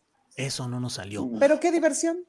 Así es. Horacio, pues se habla de que está a punto de marchar Twitter, como ya lo estamos diciendo, pero más allá de que marche o no marche Twitter hacia el más allá, como sería el título de esta mesa, Horacio, eh, ¿qué onda con las marchas? Ya vimos la anterior, la de la de quienes están en defensa del INE, pero viene ahora una eh, marcha el próximo 27 que va a ser encabezada por el propio presidente López Obrador. Muchas críticas, Horacio, dicen, el presidente debe gobernar y no andar marchando, debe dedicarse a gobernar y a presidir para todos y no solo para una porción. ¿Qué opinas de la convocatoria y de lo que significará esa marcha del 27, Horacio? Bueno, oye, voy a verme un poco astillero, pero este, Asaed Bonilla mandó un muy generoso chat, por lo cual le agradezco a nombre de, toda la tripulación astillero. Es muy generoso y ojalá que todos podamos apoyar también, así como él, con lo que podamos. Ahí al rato mando yo mi chayotito. Pero bueno, vamos a ver. Sí, sí, gracias a Saed Bonilla. Rápidamente, este, lo que tú me dijiste, que debe gobernar y no debe marchar. yo me pregunto, Enrique Peña Nieto, Vicente Fox, el mismo Calderón, ¿Cuántos meses no se fueron, no se largaron al extranjero a, cosas, se quedaban un ratito más y tomaban muchísimas más vacaciones que López Obrador, pero muchísimas más. Y se iban con los aviones del gobierno y lo pagábamos todos nosotros. ¿Y cuándo dijeron que debían gobernar? A ver, ¿cuándo dijeron que pónganse a trabajar, como le dicen a López Obrador? Número uno, no me digan que no es cierto. ¿Cuántas vacaciones se ha tomado López Obrador desde que tomó el poder? Entonces, eso es un pretexto total y absolutamente falso. Tan falso como la marcha, como los argumentos de la marcha que, que, que, que, que, bueno, ya vimos cómo la gente se las, se las gastaba, digo, las entrevistas que hizo este Juan, Juan este, de Milenio, bueno, que ahora está en Milenio, pero que eh, este Juan Becerra Costa, que, que de veras la gente, la gente estaba apoyando las reformas de López Obrador en la marcha, ¿no? que fueron a protestar contra López Obrador. O sea, eso es, es verdaderamente ya, es totalmente bizarro, es, es, kafkiano, ¿no? Bueno, aparte de que fue una marcha con muy poca cohesión política y co cohesión real, la única cohesión que tiene es que todos odiamos a López Obrador, todos los que estamos ahí, es una marcha que no tiene sustento. Ahora, esta marcha, el presidente de, puede marchar porque es un ciudadano. A ver, acuérdense, gente, que es ciudadano presidente de los Estados Unidos mexicanos. Es un ciudadano, tan ciudadano como yo, como tú, como Ana Francis, como todos, y como Fernando, y como todo el público. Entonces, aquí no hay vuelta de hoja. El ciudadano presidente tiene derecho a manifestarse como ciudadano también, aparte de que gobierna. Aparte que está todo el tiempo con un tren de trabajo de 16 por 8, o tal vez menos de 20 por 4 casi de, de sueño, ¿no? Entonces que no me vengan con, con, con, con, esas estupideces de que, que se ponga a trabajar en vez de marchar. No, él está ejerciendo su derecho y está, y es, ¿no? Y está en Es que es con la tronada de dedos, es con la tronada de Ay, dedos. Sí, no, sí, sí, sí, sí, vas, hasta, no. Y bueno, obviamente no se puede ni comparar. Mira, yo he hablado con gente, el, el, el, conductor de Uber que me trajo muy amable, muy lindo, muy humilde además, me dijo que él iba a ir, iba a llevar a toda su familia y que en, en, Guadalajara hay muchísima gente que va a venir. O sea, es impresionante. Esa marcha sí va a ser, no, no es la muestra del músculo López Obradorista, sino es la muestra del amor y la fe que tenemos todos los que estamos apoyando a, al presidente y a su iniciativa de transformar el país eh, con, con, con, con, esta fe, con esta esperanza y con esta, con esta, con este amor al país, no a él, no es el país, no es él, es el país, queremos que progrese. El, el, el, ya no racismo, el ya no clasismo, la repartición equitativa de la riqueza, el país, eh, to, tomen lo que quieran, el peso en frente al dólar, el, el riesgo país que decía este, Jacaranda, no Jacaranda, la otra, esta muchacha tan... Claudia Villegas. Clau, Claudia Villegas, qué interesante lo que dice, ¿por qué no se difunde eso? A ver, ¿por qué no se difunde que México ya no es un país en riesgo para inversiones? Bueno, entonces todo eso eh, hacen que veamos que sí, el observador está, está gobernando bien y la, las iniciativas de cultura, que mira, que en verdad, eh, ahora que les cuente lo que va, vamos a hacer allá en el auditorio el próximo jueves, se, o sea, se, me, se, se, te cae, se te cae, bueno, más bien se te enaltece el corazón. Este, este país está cambiando, está realmente poco a poco cambiando, está poco a poco evolucionando hacia una democracia mucho más perfecta de la que decía, dice Aguilar Camín hoy en la mañana que, que éramos, ¿no? o sea, eso no era una democracia, que me perdone señor Aguilar Camín, pero todos sus argumentos, mira, se le caen solitos. Y bueno, ya con eso, eh, pues sí, esta marcha va a mostrar no nada más un músculo obradorista, sino va a mostrar gobernadores, además van a, a marchar gobernadores, van a marchar alcaldes, gobernadores, presidentes municipales con él y todo el pueblo y todos los ciudadanos que, apoyamos que haya una transformación en este país. Entonces, pues sí. no se puede comparar nada, no, no va a haber acarreados, no va a haber nada, y, y, y, bueno, si Sandra Cuevas dice que va a vigilar, a ver quiénes, va a fiscalizar quiénes son los acarreados. Pues que ¡Qué miedo! Haga. Uy, qué bello. ¿no? Llevó acarreados el día de su, de su informe de gobierno que todos estaban con las, los parados blancos, se igual se mojaron y se, se, largaron además, ¿no? O sea, ¿cuál es claro. el, qué es lo que quieren? Bueno, yo nada más digo, qué bueno que vamos a ir todos a la marcha, los que podamos ir. Así es. Bien, Horacio. Ana Francis, hay un tema que particularmente porque tú estudias teología, eh, quiero preguntarte, hoy está ya una conferencia política de acción Ay. conservadora. Di yo información desde el pasado 7 de los perfiles de varios de los asistentes que lindan entre la derecha, marcadamente la ultraderecha e incluso la defensa de etapas históricas sangrientas de genocidio, como es el caso de República Dominicana con el dictador Trujillo, como, en fin, que están presentes hoy esas estampas en esta reunión, cuya estrella es Eduardo Verástegui. Yo he insistido más de una vez en que él puede ser un candidato de grupos de ultraderecha para tratar de ser candidato a la presidencia de la República en 2024. Eh, hoy ha abierto él, entre aplausos, esta conferencia, pero ha hecho una crítica directa y abierta al gobierno del presidente López Obrador y dice que mm. mañana le va a dar respuesta más concisa en la sesión eh, de clausura de este encuentro. Pero te quiero preguntar, Ana Francis, ¿Qué es Eduardo Verástegui? Un activista del conservadurismo extremo, es un hombre que proclama eh, viva Cristo Rey, que proclama el cristerismo, es un hombre de abstinencia sexual eh, proclamada como una virtud. ¿Cómo ver esa figura, Ana Francis? Uf, pues creo que hay que tomárnoslo en serio, Julio. En, en principio me parece que hay que tomárnoslo en serio. Caricaturas aparte, porque pues ahora sí que no es solo, representa a un montón de gente que tiene ese pensamiento. No se ha muerto el conservadurismo en el mundo, al contrario, a veces revive de formas más notorias. Me parece que este es un momento en donde se manifiesta de formas más notorias. Justo hoy en la mañana el presidente decía, no está Franco, pero el franquismo ahí sigue, no está Porfirio Díaz, pero el porfirismo ahí sigue no está Pinochet, pero el pinochetismo ahí sigue y etcétera, etcétera, etcétera. Que es esta idea de un determinado grupo de personas de que el mundo debe de ser de una sola manera y que todo aquello que sobre está mal, está equivocado, es eh, demoníaco, etcétera, etcétera, etcétera. Em, me parece que tiene que ver con que hay un montón de banda que necesita una explicación, eh, una cierta explicación así para, para existir en el mundo, para echarle la culpa a alguien de todos los males del mundo. Justo en la marcha del domingo pasado era muy evidente que era una marcha en contra del presidente, no necesariamente a favor del INE o a favor de quién sabe qué, sino en contra del presidente. Incluso estuvieron pasando por los chats una serie de instrucciones de cómo ir a la marcha y te recomendaban que si este bloqueador y el tenis y no sé qué, y decían, procura no hablar de López Obrador. Recuerda, esta no es una marcha en contra del presidente, es para defender al INE, no sé qué. Pero no hubo manera de resistir la tentación de hablar mal del presidente. Es interesante este fenómeno, ¿no? De tener que colocarlo a él como el dueño de todos los males del mundo, como el causante de todos los males del mundo. Y no me parece que sea algo que el presidente no sepa, sino al contrario, eh, que justamente lo usa para atraer como toda esta... Eh, toda esta réplica, toda esta retórica y exhibirla, ¿no? Decir, bien, esto es lo que realmente piensan. Fabricio Mejía hizo un artículo justo sobre la pata rajada, ¿no? Que así se llama. Sí. Genial, véanlo, véanlo, véanlo. Brutal, ¿no?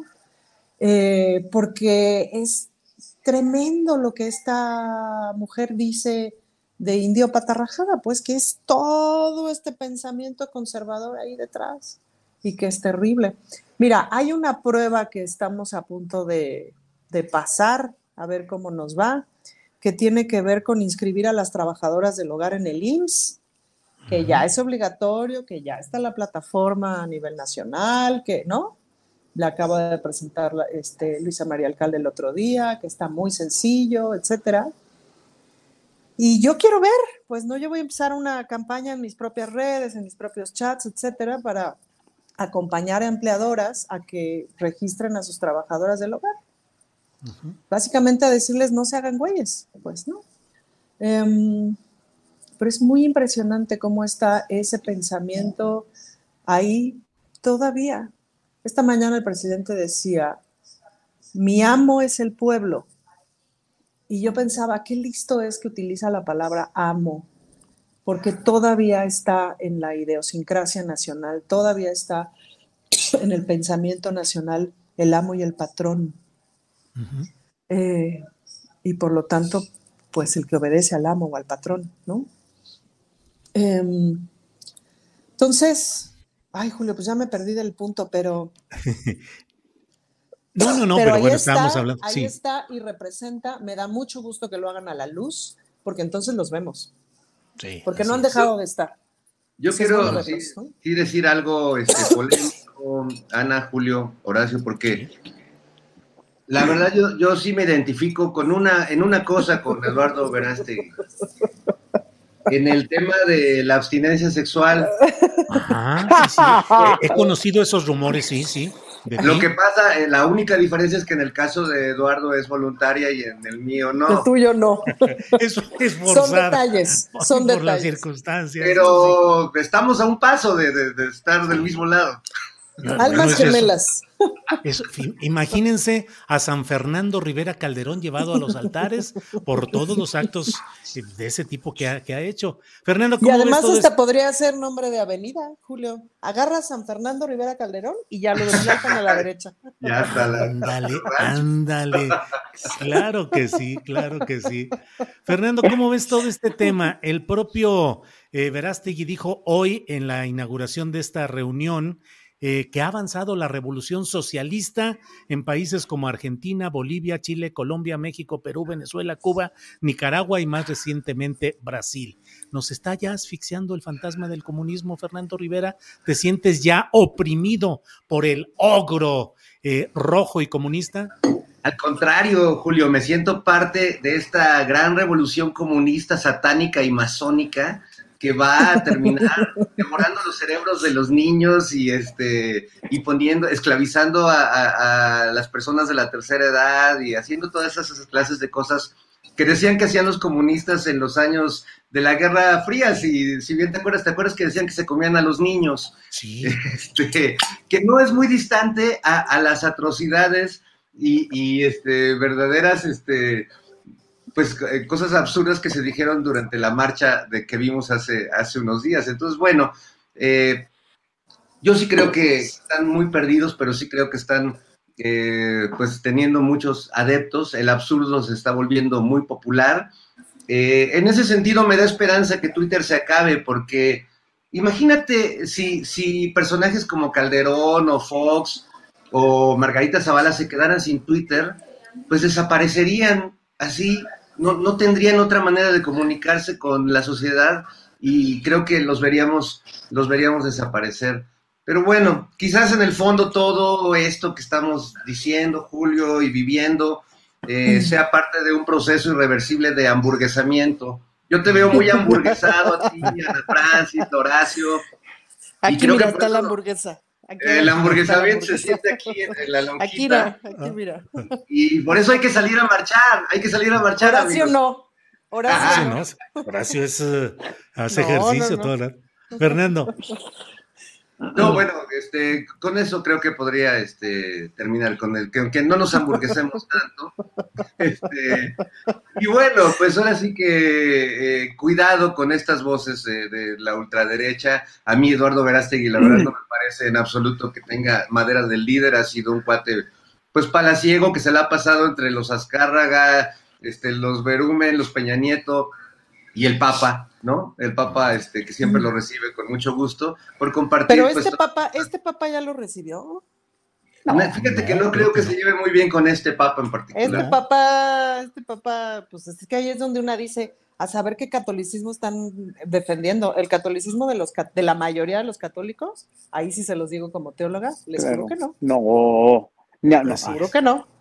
Sí. Horacio Franco, sobre este tema de los conservadores y su asomo, porque como bien dice Ana Francis, no es que no estuvieran, simplemente están asomándose un poco más. Horacio. Claro, mira, yo, yo preparé una tarea y quería precisamente hablar y responderle a Juan Iván Peña y a Tortoledo, que los entrevistaste el, hace dos días, y que verdaderamente estaba yo con la quijada en el piso, con, con- en verdad, estaba yo con la quijada en el piso de asombro de que todavía hay gente que está 500 años atrasada o más. Mira, dice Iván Peña, a mí lo que más me saltó de, de lo que dice Iván, Juan Iván Peña es que dice, dice que México requiere incrementar su vinculación con Estados Unidos. Pues que nos tratamos con Estados Unidos hasta las manitas. ¿Qué quiere? Que seamos un país con armamentos, con un país de, con, esta doble moral que ya tenemos también. O sea, ¿qué quiere? Que tengamos más relación con Estados Unidos y la tenemos, los tenemos hasta aquí, hasta el cuello a Estados Unidos, ¿no? Y, que nos sigamos sometiendo a Estados Unidos y sus designios, pues no. Pero bueno, eso fue lo que más me, porque, porque Peña se me hizo un poco más este, moderado que, que lo que dice este señor Tortolero. Eh, bueno, él dice defender, o sea, quiere que con esta, con esta cosa que va a haber ahí en Santa Fe, que quiere defender los valores tradicionales. A ver, los valores tradicionales en México no están en riesgo y la gente los, los, los, los practica. los valores tradicionales, los mismos que dice el presidente, la familia, las relaciones familiares, etcétera, etcétera. O sea, aquí no hay que defender ningún valor tradicional porque las familias que lo defienden, lo defienden muy bien. Y las familias desintegradas, aunque tú trates de en una familia desintegrada defender esos valores tradicionales, no lo vas a hacer porque un hijo de una madre violada que no pudo abortar es un hijo no deseado y va a ser un hijo no querido y va a ser un hijo de nadie. Y va a ser un hijo que va a estar con el chemo todo el día y va a ser un hijo que no lo quieran y que va a estar de, de- veras pobrecitos, pero van a estar tremendamente sufriendo. Entonces, eso de defender los valores tradicionales, ¿qué? Defender la fe, por favor, el pueblo mexicano es un pueblo lleno de fe y además de una fe también, aparte de la fe en, su, en su Dios, en la Virgen de Guadalupe y en todo lo que nos educaron, es un país lleno de fe y, también de superstición. Así que no hay que defender valores tradicionales ni fe porque no hay. Valores, pues me- los mexicanos tienen sus valores también, o sea, y no hay que, no están en riesgo esos valores. La libertad religiosa, carajo, ¿quién está persiguiendo católicos y protestantes? O sea, defender libertad religiosa, defender la vida, ¿no? El presidente siempre ha estado defendiendo la vida de los que están vivos, obviamente, y de las mujeres que están vivas y que quieren decidir sobre su cuerpo, por ejemplo, y de las feministas y de los gays y de todos, nadie. Aquí no se amenaza a nadie, aquí no se, no se está, este, no se está matando a nadie.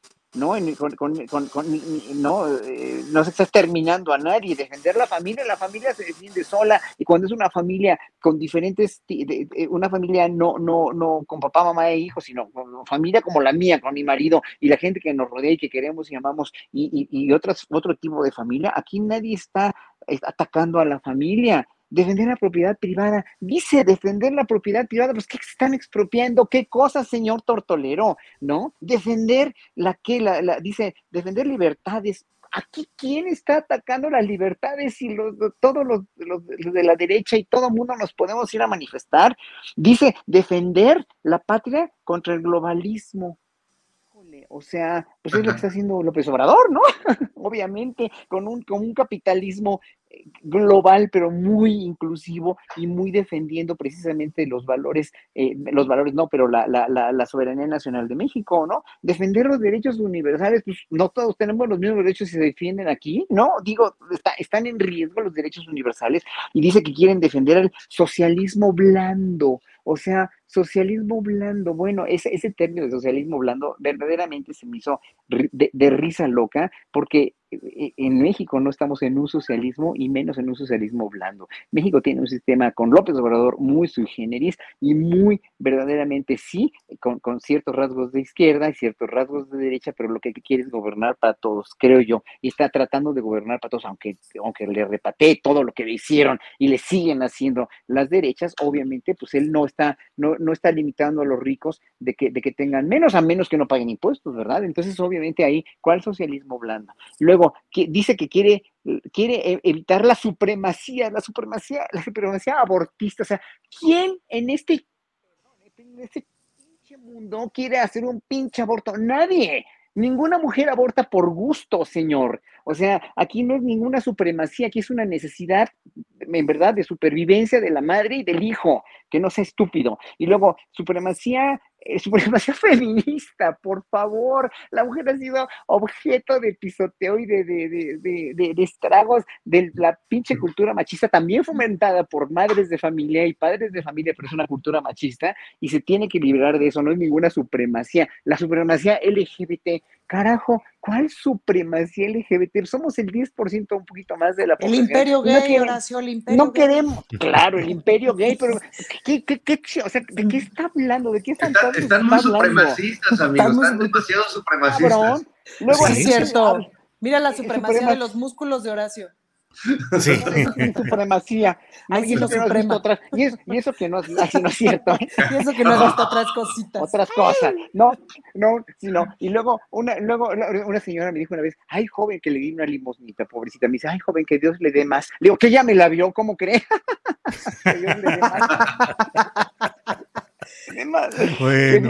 No, y luego, espérame, luego déjame acabar lo último que dice este güey. Supremacismo negro, o sea, supremacismo negro. Quieren acabar con el supremacismo negro. Imagínense Qué en Estados feo. Unidos que. Y luego, en el- mira, ve- vean en la entrevista en el, en el programa de Julio. Hora 1, minuto 49, hacia los 30 segundos. Le escapó así de todo esto que estaba diciendo, se le escapó decir y lo corrigió luego, luego, es que no nos gusta esa gente, no nos gusta esa gente, véalo, no nos gusta esa gente como Bernie Sanders, como todos los demócratas de Estados Unidos que son progresistas, eso, eh, hablando de toda esta gente y de todos nosotros, dijo, no nos gusta esa gente. Ah, no, pero, ah, entonces ahí se, totalmente se fue de hocico el señor.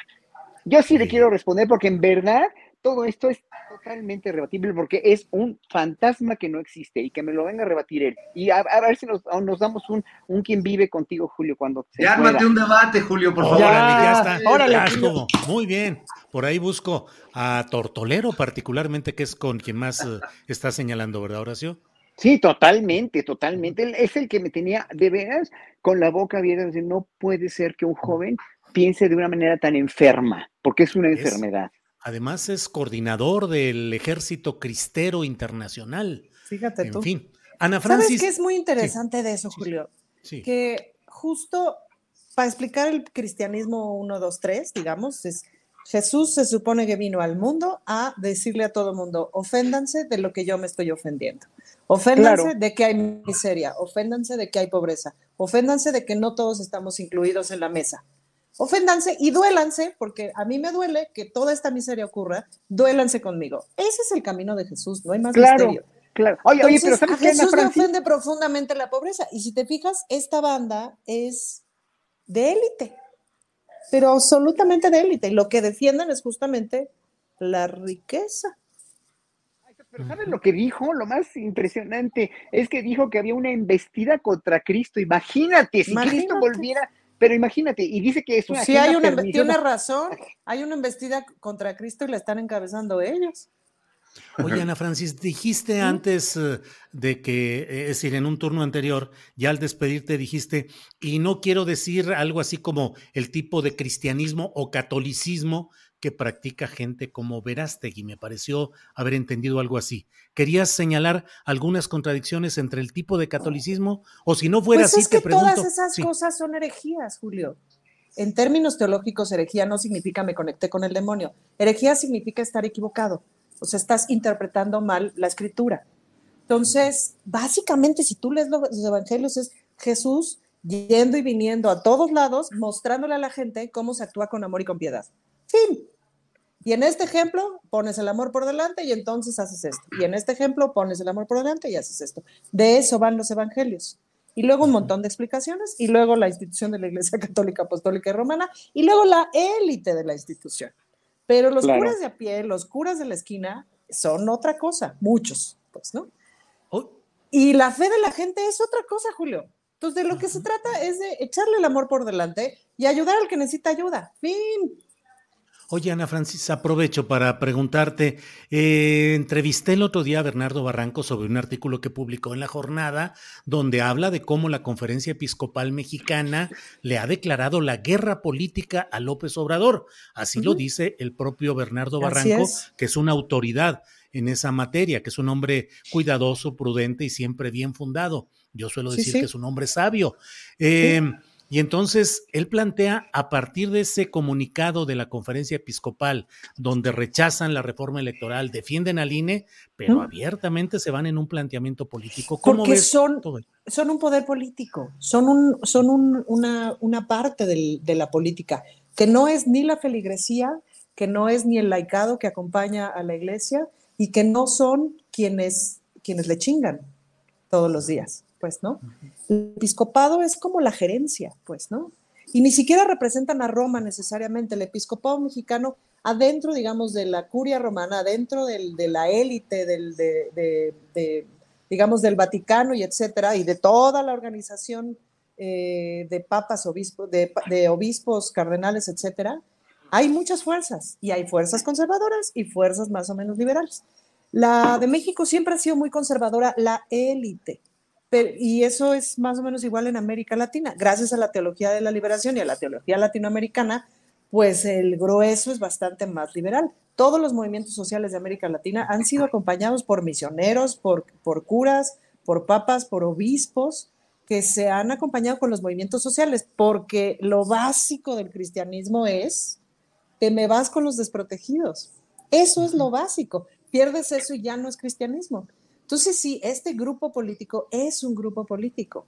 Ahora, hay una crisis súper importante al interior de la iglesia porque la iglesia católica está perdiendo fieles, pero, pero como guachicol, Julio.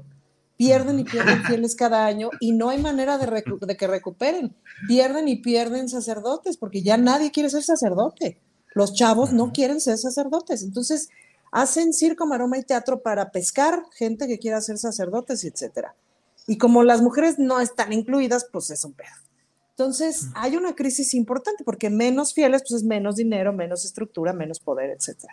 Y los, las otras em, instituciones religiosas, las otras fes, eh, están agarrando mucho terreno. Pues por eso han subido mucho los evangélicos y por eso han subido mucho otros, otros, em, ¿Otras, otras denominaciones? instituciones, otras denominaciones, gracias. Em, entonces, pues la iglesia tiene un montón de crisis ocurriendo. Y adentro unos movimientos de modernización y de, y de lucha y de poner otra vez al centro la discusión de, pero los pobres, los excluidos, los desprotegidos, etcétera, todo el tiempo. Entonces el episcopado mexicano es una élite que no representa ni a la feligresía ni a los curas. Bien, Ana Francis. Padrecito Rivera Calderón, ¿puede usted por favor darnos un sermón acerca de todo lo que aquí estos pecadores, Ana Francis, Horacio y yo mismo hemos estado diciendo? Fernando, por favor.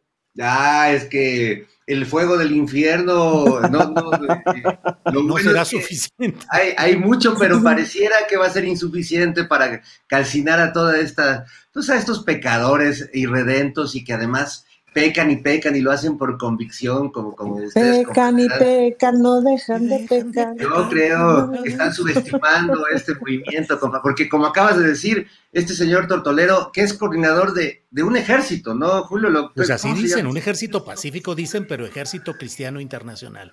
Entonces, ¿no deberíamos llamarle acaso general Tortolero? Sí, o comandante, sí, sí, sí. Comandante pues, tortolero del ejército. Bueno, entonces no estamos peleando contra, no están peleando contra una fuerza menor. Es el poder de, de, de, de, Cristo Redentor, pero no el Cristo Redentor de los romanos, sino de los remonos acá de Irapuato, de Silao, de, los de Cristo Rey, de, este, de, esa, de esa estirpe, de esa estirpe este, que, que, en este país vaya que ha, ha, pasado por momentos incluso muy terribles y muy sangrientos, como en el momento de la Revolución Cristera, ¿no? Ahí está todo, todo este, este movimiento eh, derivado del reacomodo de, de, de la, las reglas para la convivencia con la iglesia, que siempre ha sido pasadita de lanza en esos términos, siempre ha abusado de su poder para no pagar impuestos, para adjudicarse eh, algunos eh, terrenos que no,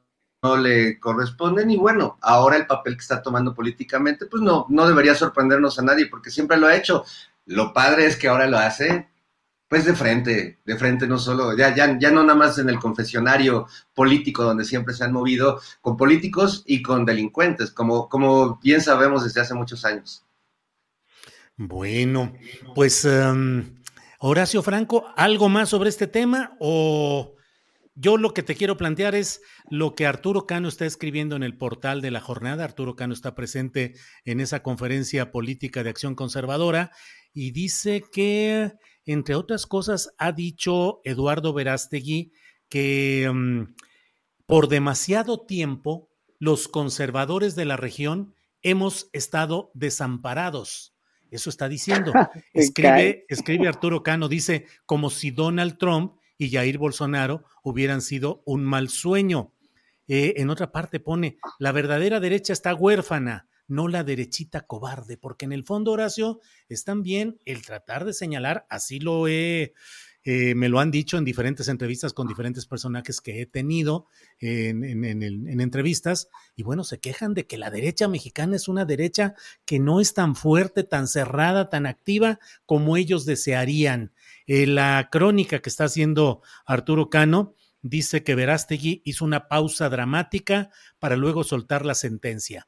A esos yo los llamo lobos con piel de ovejas y que brillaron eh, las pantallas, pero no, dice, las dos filas de monjas y el resto de los asistentes batieron palmas con intensidad, aunque el dirigente antiderechos no se refería a los malvados gobiernos socialistas de América Latina, sino a los jefes de la derecha tradicional. Es decir, una exigencia de que la derecha entre más fuerte en acción. ¿Cómo ves, Horacio? Se ponga recio. Pues, híjole, mira, a ver, primero que nada, yo creo que el, el- cristianismo, como bien decía Ana Francis, ¿no? En los evangelios se cierne, se cierne todo en una frase. Yo creo que esa frase sería, por el bien de todos, primero los pobres. Ahora sí que no, no hay más con el cristianismo, ¿no? Y esta ultraderecha, yo pensé que estaban en, en el, en, el, en el Renacimiento, hace 500 años, pero están en el medievo, son cruzados. O sea, ellos lo que son, son un ejército de cruzados, de de veras estar buscando el santo grial, estar buscando donde no hay, donde no hay nada más que su enfermedad mental de querer dominar al mundo y por eso se sienten además, con, se sienten dominados, se sienten rebasados por una sociedad que cada vez va más hacia la comprensión natural y fundamental de los derechos humanos hacia la, hacia la práctica realmente de la, de la Carta de Derechos Humanos, de la Carta Universal, de la Declaración Universal de Derechos Humanos, y, y que finalmente ya les quedó muy grande el mundo actual, ¿no? Entonces, el, el hecho de sentirse víctimas, además, cuando las víctimas ancestrales de, de, de, este país, en, en, México sobre todo, y bueno, en muchos otros países sí que lo siguen siendo los países musulmanes, pues son las mujeres, ¿no? Son, son, son, son las minorías, son la gente que, que, que,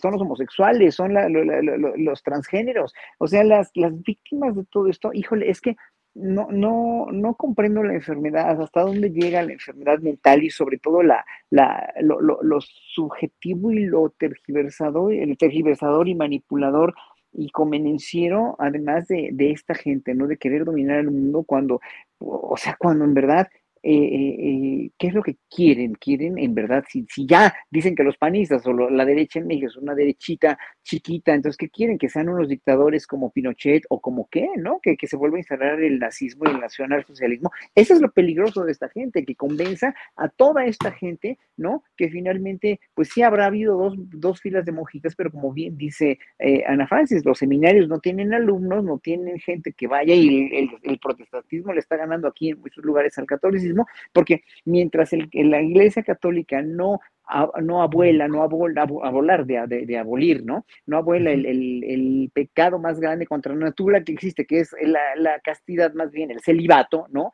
Entonces, pues va a haber a padres violadores, sacerdotes violadores, sacerdotes casados que viven dobles vidas, ¿no? Y que tienen hijos regados por, toda el, por todo el mundo y, y, finalmente van a hacerlo, pero pues obviamente el, el, el hecho de, de, estar tan reprimidos, de ser una religión tan represiva como lo es también la musulmana, porque yo nunca he visto más hombres que me echen la mirada braguetera que en Dubai, en verdad, ¿eh? O sea, y todos los hombres con sus esposas atrás, ¿no? Y cubiertos con todo, con, con la hijab como hijab, con de la Guerra Santa, no, hijab, todas cubiertas, pero echándome las miradas así muy, de muy curiosamente gays, ¿verdad? O sea, estas dobles morales y, y, y, también se aplica aquí a los sacerdotes y a todos los que están reprimiendo su sexualidad, porque ese es el problema y ese es el estigma, reprimir tu sexualidad y con esa frustración que tienes tan grande, ¿no?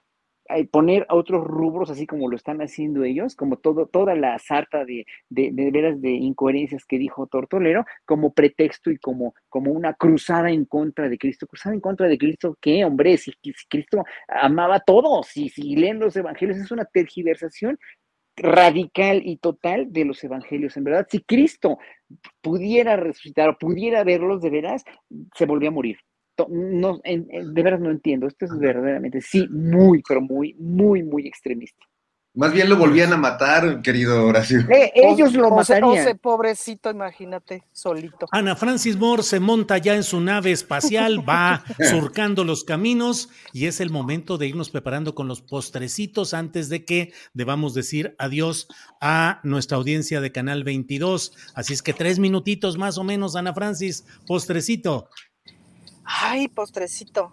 Es que fíjate que ahora que hablábamos de este asunto del celibato, un artículo muy interesante que aprendí en mis clases de teología, que leí en mis clases de teología, hablaba sobre uno de los problemas del celibato, más allá de si la gente coge o no, es que esta vida del sacerdocio en donde no tocas a nadie, eh, híjole, pues es una vida por un lado muy solitaria y por otro lado, ¿qué haces con ¿Cómo aprendes la empatía? Pues, ¿no? Mucho de la vida familiar, de la vida con alguien, con hijos, con quien te casas, con etcétera, con amigos, etcétera, tiene que ver con el tacto, con el abrazo, con el acercarte, con el...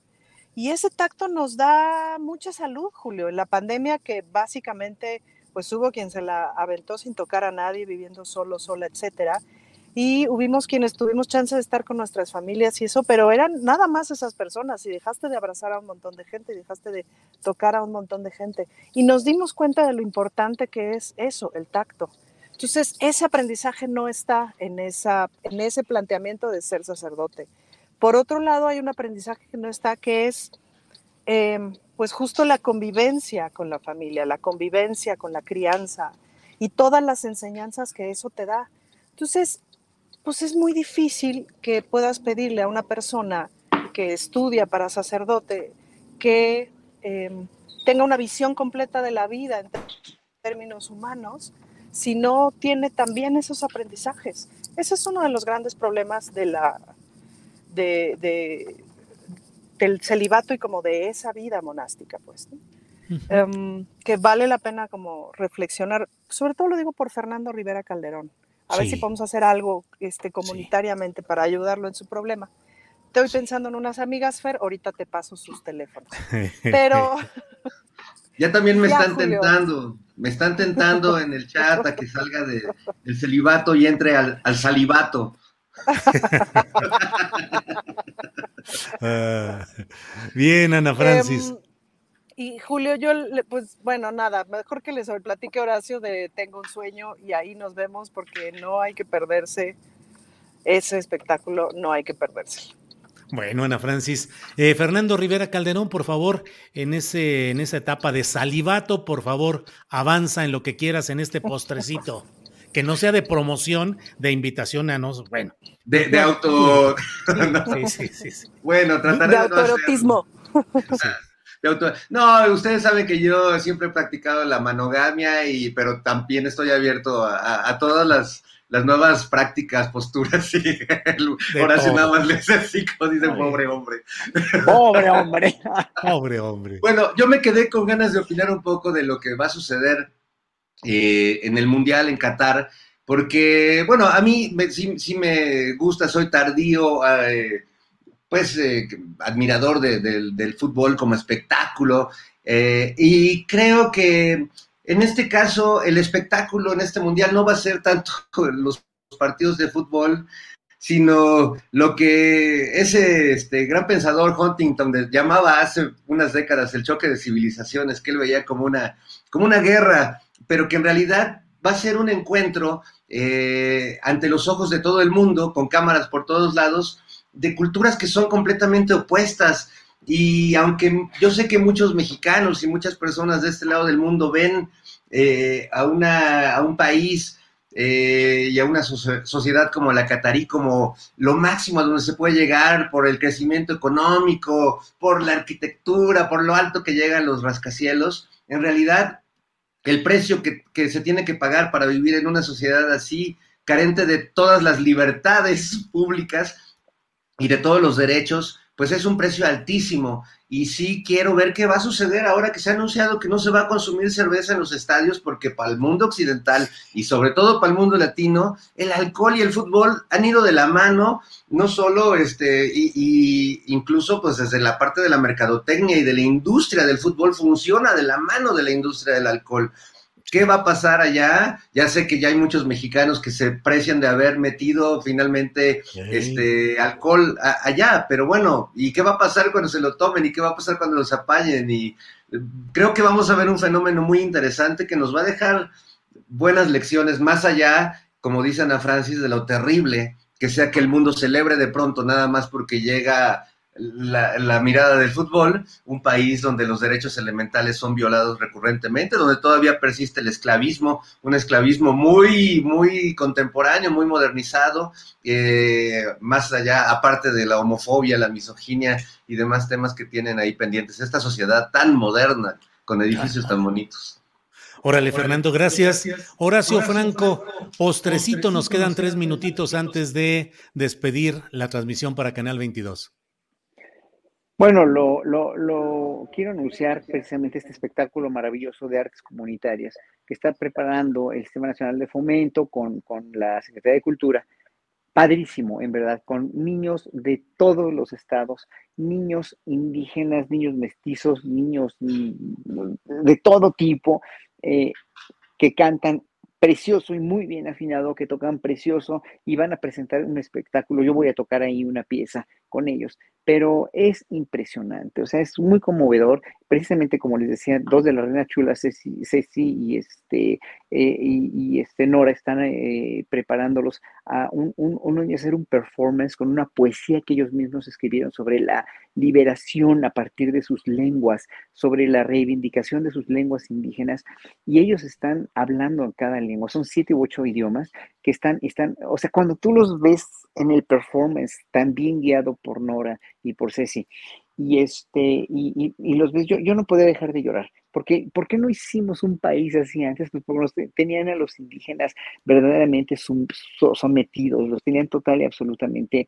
esclavizados durante siglos, ¿no? Y ver, eh, reivindicar el, el, idioma de estos niños con la poesía, con la expresión corporal, con la danza, va a bailar Elisa Carrillo, con un grupo de niños que los niños de Guerrero bailan con sus cascabeles, mientras otros hacen casi rap y hacen danza clásica algunos de otros estados. No, es lo más bonito que, se, que, he visto en mucho tiempo. Es conmovedor, es maravilloso. La entrada en el Auditorio Nacional, la entrada es de un peso o un juguete que quieran dar para que se los lleven a los niños de Guerrero. Y cuando haces cultura con esa manera, aprovechando los recursos que tienen los mexicanos, que son su gran talento para las artes, para la danza, para la poesía, para la música, para expresarse y dejas expresar a los niños y a los adolescentes de esa manera con sus instrumentos, con sus voces, haciendo un, un hilo conductor que es la sensibilidad a partir de la reivindicación de las comunidades y de la mexicanidad y de todo eso que somos, es una maravilla me siento muy orgulloso y en verdad pondero mucho. Váyanse al auditorio este próximo jueves 24 a las 7 y media de la noche o a las 7, no me acuerdo la hora que es, pero es de veras imperante que la gente vaya y vea el tesoro enorme que tenemos en este país. Muy bien, muchas gracias, eh, Horacio Franco. Y bueno, pues ya es el momento de decirle a quienes nos han seguido, Ana Francis, que va muy sonriente ahí en su nave espacial. ¿Hacia dónde vas, Ana Francis? Hacia, hacia el futuro. Y más allá. Y más allá. Voy a, voy a una cosa de la Suprema Corte de Justicia, Julio, a comentar una glosa jurisprudencial del Estado de México. Ándale. Ándale, no, pues ahí sí va a estar interesante el asunto. Bueno, pues es la hora de decirle a quienes nos han seguido en Canal 22, eh, muchas gracias. Dos más dos, que somos estos cuatro, le decimos hasta pronto al Canal 22. Gracias, seguimos. Bueno, pues ya estamos aquí, continuando con nuestra transmisión. Eh, Ana Francis, ¿algo que quieras decir ya en esta parte final y antes de que nos agarre por ahí alguna interferencia de Internet?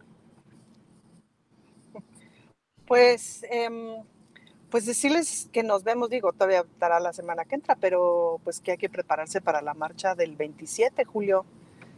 Eh, yo la verdad es que estoy muy entusiasmada, me dio mucho gusto que el presidente convocara, o sea, lo del meeting ya estaba y estaba padre, porque eso ya estaba de por sí programado.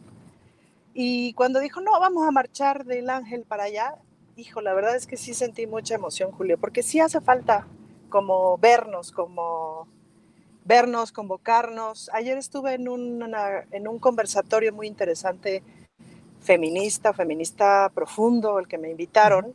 Y una de las cosas que les decía yo a las compañeras es, a mí me gustaría poder tener el espacio, em, un espacio de reconocimiento de entre, es decir, que los, que los movimientos feministas en este momento de México nos conociéramos y nos reconociéramos, incluso a aquellos que estamos trabajando desde dentro del gobierno. Es decir, también nos hace falta esa conexión y ese reconocimiento de todos los otros movimientos feministas. Entonces, yo sí voy a aprovechar esa marcha como pues para reunirme con mis compañeras feministas de la 4T y para que somos un montón y que buena falta nos hace vernos, decir, ah, Chihuahua, sí, sí, somos hartas. Sí, sí, sí. Y eso pues me da mucha emoción.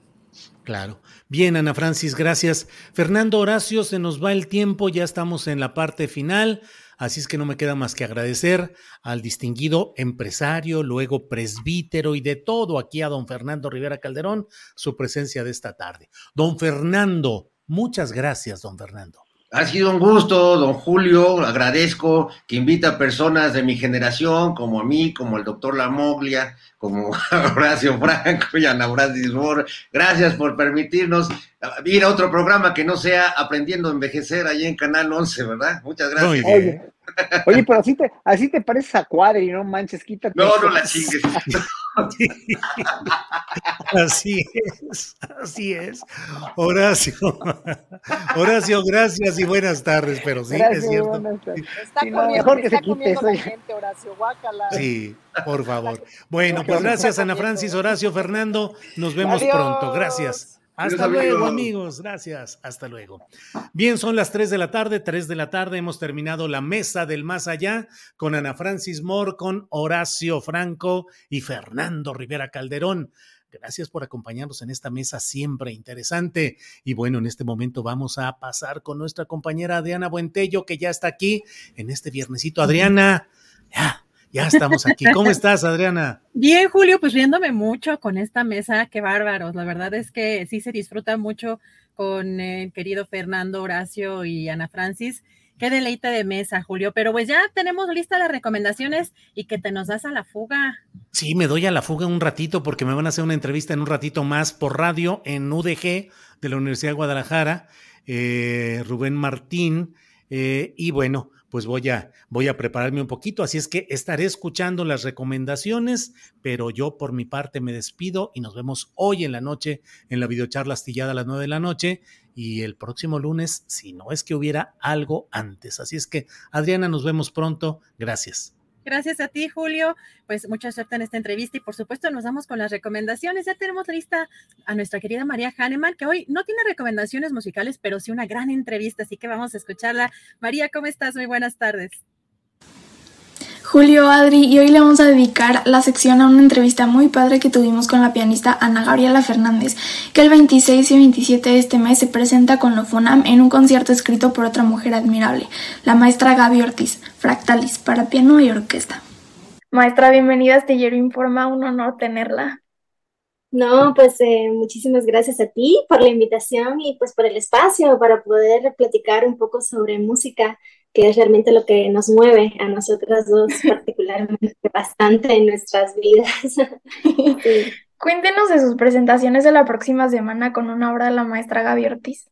Pues mira, em, bueno, primeramente me siento muy eh, afortunada, honrada de poder, este, primero trabajar con una de las grandes compositoras mexicanas del momento, del siglo XX-XXI, eh, que está dando México, ¿no? Y es una compositora que se está, está siendo muy escuchada, afortunadamente, en países fuera de México como Estados Unidos y Europa, ¿no? Y en continentes también. Eh, primeramente eso. Segundo, este, mm, creo que para mí es un placer y, una, y, un, y este, un gran compromiso eh, poder estrenar este concierto para piano, que es el, un- uno de los conciertos más importantes que se, que se ha creado, digamos, en la creación contemporánea mexicana del siglo XX-XXI, y específicamente del siglo XXI. Es un concierto que vio a la luz durante la pandemia, fue un encargo de la orquesta, de una, de una orquesta de Francia, ¿no? Comisionada y para un pianista francés que se llama Simon Gréchy. Le estrenaron allá, por, su- por supuesto, pero bueno, es un concierto que tiene mucho que ver con lo que estaba sucediendo en la pandemia. Eh, en plática con, con Gaby, eh, fue, eh, o sea, todo un proceso de creación, de que ella se empezó a cuestionar de que cuál es el papel de los creadores y de los artistas dentro de todo lo que estaba sucediendo. Y me llama mucho la atención porque aunado a eso, eh, la, la estructura del concierto responde a una, a una serie de, de búsquedas extramusicales, ¿no? Que tienen mucho que ver con la naturaleza y que también tiene que ver con lo que estaba sucediendo en el momento. Entonces, queda la disyuntiva de que realmente cuál es el papel del ser humano dentro de la naturaleza y cuál es la relación del ser humano con la naturaleza. De ahí el nombre de fractalis, ¿no? Esta, esta alusión a los pequeños fragmentos que pueden llegar a ser un todo, ¿no? La estructura del concierto responde a esa, a ese, digamos, esa búsqueda, ¿no? Que la compositora eh, hizo a lo largo de, de meses, ¿no? Y pues bueno, el concierto es un concierto que está muy bien estructurado en el sentido de que no solamente a nivel de composición, de estructura de, de, cuanto a técnica de composición, sino también a nivel de cuál es el papel del solista con la orquesta, dentro de la orquesta y como solista, ¿no? Entonces vemos una diversidad no solo en el lenguaje, con estas, esta, esta, como esta ascendencia que tiene Gaby específicamente, que es eh, este amor por los compositores franceses como Claude Debussy, Maurice Ravel, pero también como compositores como Igor Stravinsky, Bela Bartok, Georgi Ligeti, ¿no? Eh, sino también esta, este deseo y esta diversidad que tiene ella a lo, largo de su carrera, pero también eh, como, o sea, palmar en el papel cuál va a ser la, función del solista. ¿no? Entonces yo veo aquí eh, un concierto muy bien estructurado, muy bien hecho, tanto, eh, digamos, en cuanto al oficio, sino también en, cuanto a la parte de la interpretación, lo que nos deja nosotros como intérpretes, ¿no? A la hora de enfrentar una obra como esa. Y pues me gustaría dejar muy claro que por lo general la mayoría de los críticos o de los musicólogos cada vez que van a hablar acerca de una obra de Gabriel Ortiz, hablan mucho de la parte rítmica, que sí está, está muy presente, ¿no? Como latinoamericana, porque es la manera en la que vivimos, es la manera en la que caminamos, en la que hablamos, el ritmo está presente y es, eso va a estar presente siempre en las creaciones de los compositores latinoamericanos, ¿no? Pero quiero, quiero hacer una parte de que realmente hay una, hay una estructura y hay un trabajo muy complejo para el intérprete que tiene que ver con el color, con el ambiente, ¿no?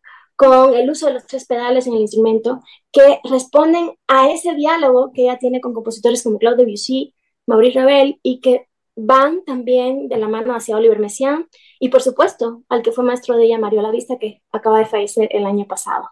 Entonces, bueno, a grosso modo eh, puedo hablar de, técnicamente del concierto de esta manera y pues de una manera pues más general, pues este, va a ser mi debut con la FUNAM, eh, me siento muy, muy, muy feliz eh, de eso. Ya he tocado en la sala de Nezahualcóyotl hace años, gané un concurso para tocar con la Orquesta Juvenil Eduardo Mata, pero bueno, va a ser eh, otra experiencia importantísima a lo largo de mi carrera poder enfrentarme a una orquesta.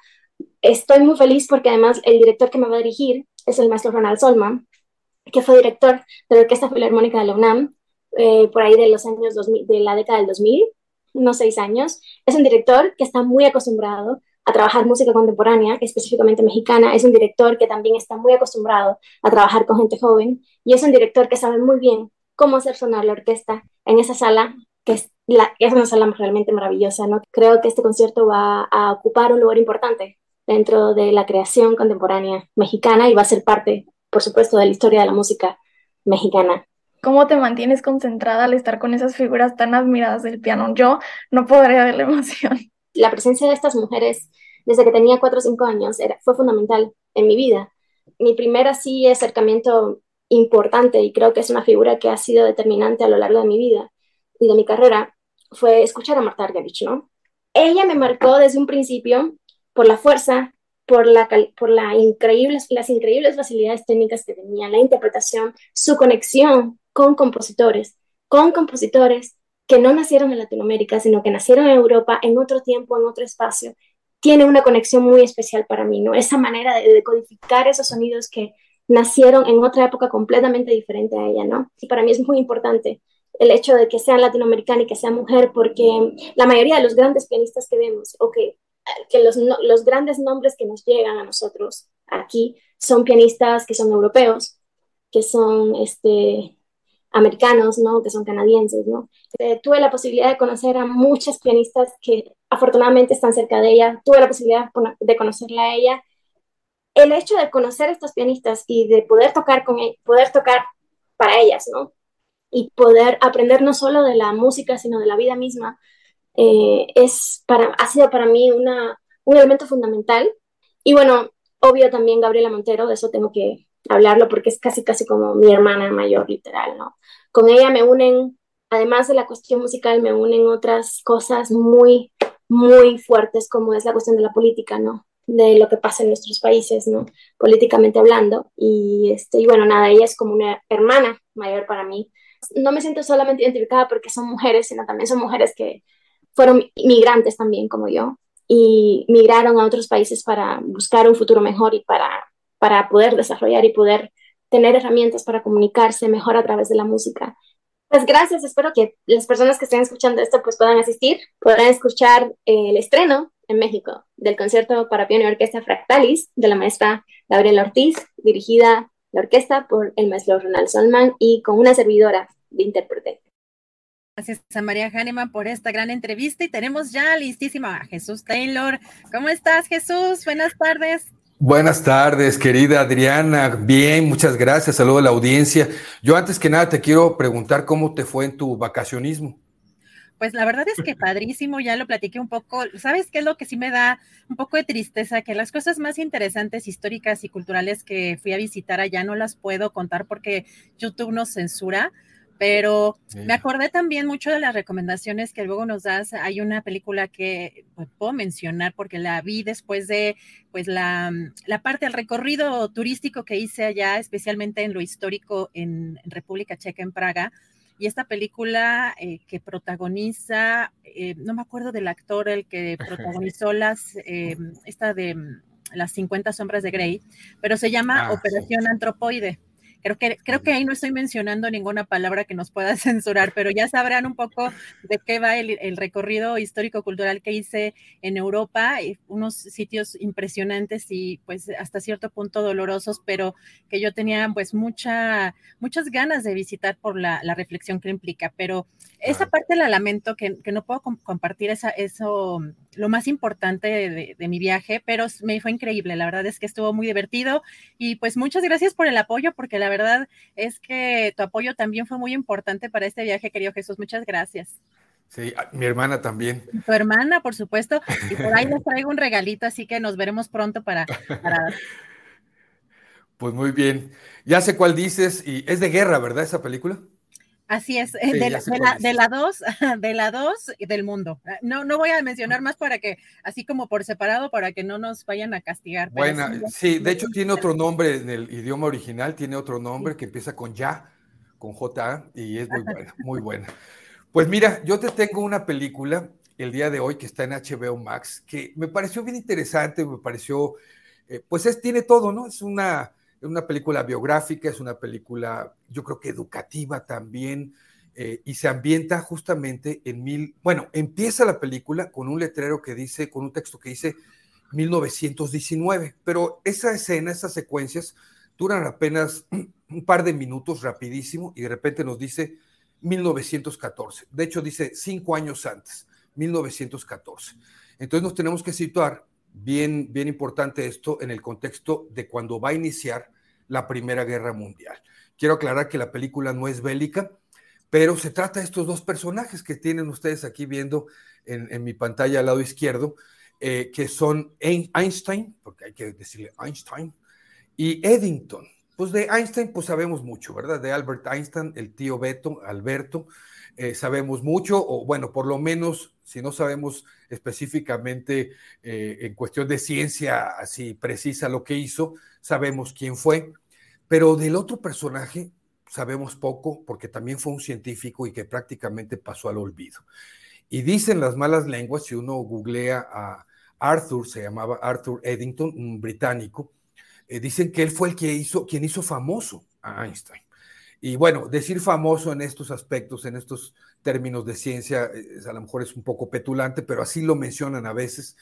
Y es que antes, justamente en el año que iba a iniciar la, Primera Guerra Mundial, la Gran Guerra, Einstein había renunciado a su nacionalidad alemana y vivía en Suiza, pero lo mandan a llamar, lo mandan a llamar a Berlín, le ofrecen un trabajo eh, con, digamos, con, con curva, ¿verdad? En, en, Berlín, en una universidad. Lo que realmente quería el gobierno alemán en ese entonces era llamar a científicos para que apoyaran en investigación de cosas que ayudaran a la guerra, ¿no?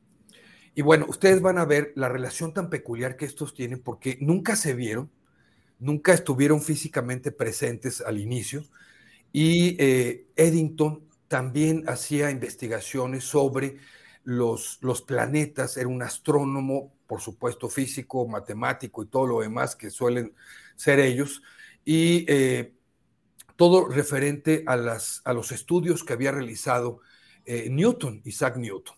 Para los ingleses, Newton, bueno, pues es el ídolo, ¿verdad? Y Einstein estaba realizando también estudios allá en Alemania sobre cosas que no coincidían muy bien con las teorías de Newton, con los estudios de, Newton. Así que estos dos hombres se empiezan a comunicar, digamos, por carta, porque eh, pues estaban, sobre todo Eddington estaba muy intrigado en lo que estaba descubriendo desarrollando Einstein. Es una película me parece emotiva, me parece una película, como les dije, biográfica, por supuesto, pero también muy ilustrativa, muy educativa.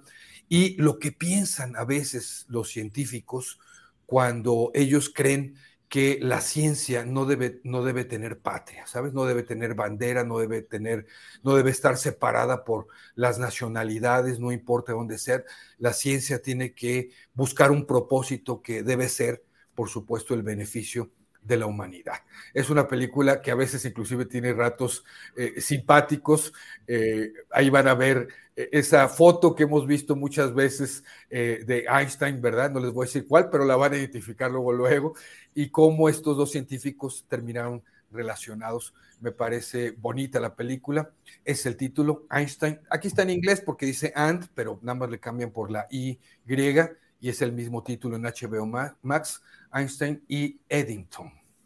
Perfecto, Jesús, muchísimas gracias. Oye, recuérdanos eh, además que más tarde o el día de mañana veremos otra de las recomendaciones. Sí, fíjate que tuve un problemita con mi video de Netflix, que lo saco al rato, no va a poder salir hoy, seguramente saldrá mañana.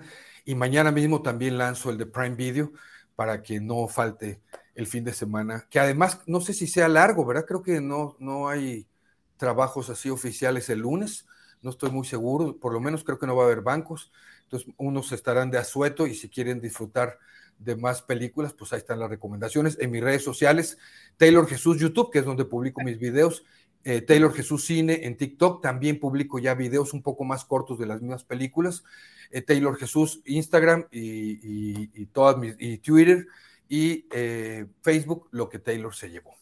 Perfecto, Jesús. Fíjate que no sé si oficialmente, pero sí he escuchado lo del fin eh, de semana largo, pero sobre todo, pues también porque es el buen fin, ¿no? Es cuando ah, sí, ya sabes que también están todos estos comercios con, con estos descuentos que tienen en programa con el gobierno, pero te nos asomamos a tus redes sociales para ver los videos que faltan. Y Jesús, nos vemos la próxima semana. Muchas gracias. Un abrazote, gracias. Qué bueno que estás de vuelta. Gracias, Jesús. Un fuerte abrazo y a tu hermana también. Gracias a Jesús Taylor. Y ya entramos como cada 15 días. Recuerden que tenemos las recomendaciones literarias con Daniel Mesino. ¿Cómo estás, Daniel? Buenas tardes. Hola, Adriana. Pues yo muy contento de saludarte, te extrañaba. Ah, este, y, toda, la audiencia también. Este, eh, eh, la semana, bueno, la vez pasada platicábamos con Julio de, de, eh, de un autor neoyorquino y hoy vamos a ir hacia el otro lado del continente Vamos a ir ahora con eh, una autora que llamó poderosamente la atención y ella nació en eh, Uruguay, ¿no? Entonces, hablo de Carolina Bello, que ella acaba de publicar este, este libro que se llama, esta novela que se llama El resto del mundo rima. ¿Por qué me llamó la atención esta, es, e, esta, esta novela? En primer lugar, la novela eh, comienza, no voy a espolear porque luego dicen que la banda que aquí espoleo, eh, esto, esto inicia con los tres, con los titulares de un accidente multitudinario en la autopista de, eh, me imagino que es de, de, Montevideo, una gran avenida, y entonces solamente hay tres sobrevivientes. Aquí está eh, Andrés Labriaga, que es un prófugo que acaba de robar una sucursal de préstamos, y Julia Bazán, una bióloga que ha llegado a un punto ciego en su vida donde no hay nada que realmente la motive. Entonces, estos únicos sobrevivientes se los llevan al hospital y es ahí cuando empiezan a reconstruirse a través de un tercer personaje que es una visión fantasmal entre onírica y, de realismo mágico, pero no tanto, sino más que nada como un fantasma que se aparece y que toma, digamos, como eh, la identidad de, eh, de, una, de, una, eh, de una doctora que atiende estos, a estos pacientes y juntos los tres van reconstruyendo su, sus vidas y van haciendo un relato eh, realmente eh, muy bello, donde lo que Carolina hace es esta, no sé, este tema de la tradición de, eh, de Benedetti, de otros autores uruguayos, de la precisión en el lenguaje, la belleza de, y el amor profundo por el castellano. Eh, es una novela, digamos, eh, no, no es una novela larga, son 203 páginas, 204 más o menos, pero lo interesante de esta novela es que no es una novela con estos ritmos eh, trepidantes que ahora mucho están, digamos, imperando, ni tampoco es un retrato intimista, ¿no? Es un, es un una historia donde la pulcreza del lenguaje, la voz de ella como buena narradora y un excelente dominio, que esto quiero destacar mucho, porque es una autora que pues literalmente es joven, nació en, en abril de 1893, allá en 1983, eh, allá en Montevideo. Entonces, eh, es una novela que si bien a veces es compleja porque uno no sabe si está soñando o está despertando o está viviendo parte de, una realidad imaginada, lo cierto es que uno tiene la sensación, gracias al poder de esta gran escritora, que uno se siente que forma parte de la, la novela, de esta novela que también tiene un tema de violencia, abuso eh, infantil y también tiene una dosis muy interesante de erotismo. Y esto es eh, pues lo que la novela que yo quisiera hoy recomendar, El resto del mundo rima, publicado por eh, Penguin Random House en la parte de literatura y pues creo que eso es una autora que vale la pena asomarse, ver y, disfrutar un poco de esta, de esta novela muy, muy potente. Gracias, eh, querido Daniel. Y recuérdanos dónde podemos seguir las recomendaciones que nos has dado aquí en este programa. Bueno, eh, acabo de publicar ahorita en Twitter que se llama Los libros de los viernes, donde están todos los detalles técnicos y yo quisiera, este, bueno, hacer un pequeño anuncio parroquial, porque ya estamos a dos semanas de la Feria Internacional del Libro de Guadalajara. Entonces, eh, yo me voy el, próximo viernes, voy al salón, eh, no, el, el lunes voy al Salón del Libro a Quebec a sufrir del frío, pero luego voy a Guadalajara y en Guadalajara voy a ir a la preparatoria regional de Tuxpan, en Jalisco, el 2, el 29 de noviembre, y luego el 2, 2 de, de diciembre, que es la venta nocturna. Primero va a, eh, bueno, voy a firmar yo como, como telonero libros de mi nueva novela, y luego va a estar el rockstar de Julio Astillero firmando libros. Entonces yo voy a ser como, como el telonero de, de, Julio, así como cuando, cuando venía a tocar una gran estrella de rock, yo le voy a abrir y, y, bueno, y, entonces 7 de la noche y 8 de la noche la venta nocturna allá en la FIL para que vayan reservando el espacio. Perfecto, Daniel, muchísimas gracias y como siempre nos vemos en 15 días un 15 días. Nos vemos. Chao, chao. Bye. Gracias a Daniel Mesino. Muchísimas gracias a todos ustedes por acompañarnos en esta emisión. Yo agradezco mucho, aprovecho esta oportunidad pues agradecer todos los mensajes que me estuvieron mandando en redes sociales, por acá también, cuando estuve de vacaciones, eh, ya con muchísima energía para estar aquí con ustedes, ya en este cierre de año. Y este fin de semana, si ustedes van aprovechar las ofertas que hay en el buen fin, pues cuiden mucho lo de los créditos, no endeudarse de más, eh, también consideren si este es un momento para eh, sacar créditos y recuerden también seguir a Claudia Villegas, que ella tiene también pues muchas, eh, mucha información respecto a todos estos temas económicos. Y por supuesto, dejen su like, no cuesta nada dejar el like, agradeciendo todo de verdad con mucho cariño todos los mensajes y las aportaciones que hacen a este espacio. Que tengan un buen fin de semana y nos vemos el próximo lunes.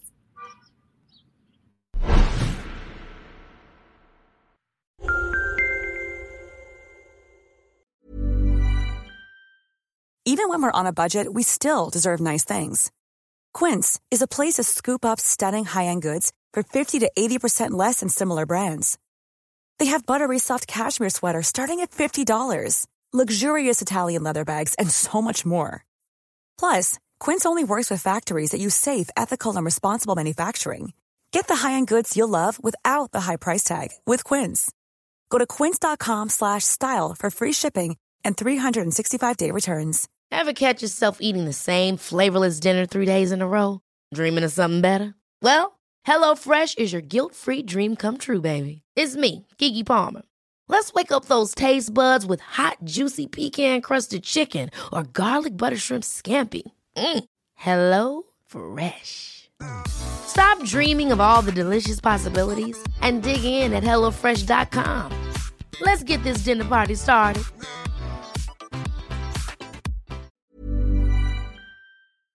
Para que te enteres del próximo noticiero, suscríbete y dale follow en Apple. Spotify, Amazon Music, Google o donde sea que escuches podcast. Te invitamos a visitar nuestra página julioastillero.com.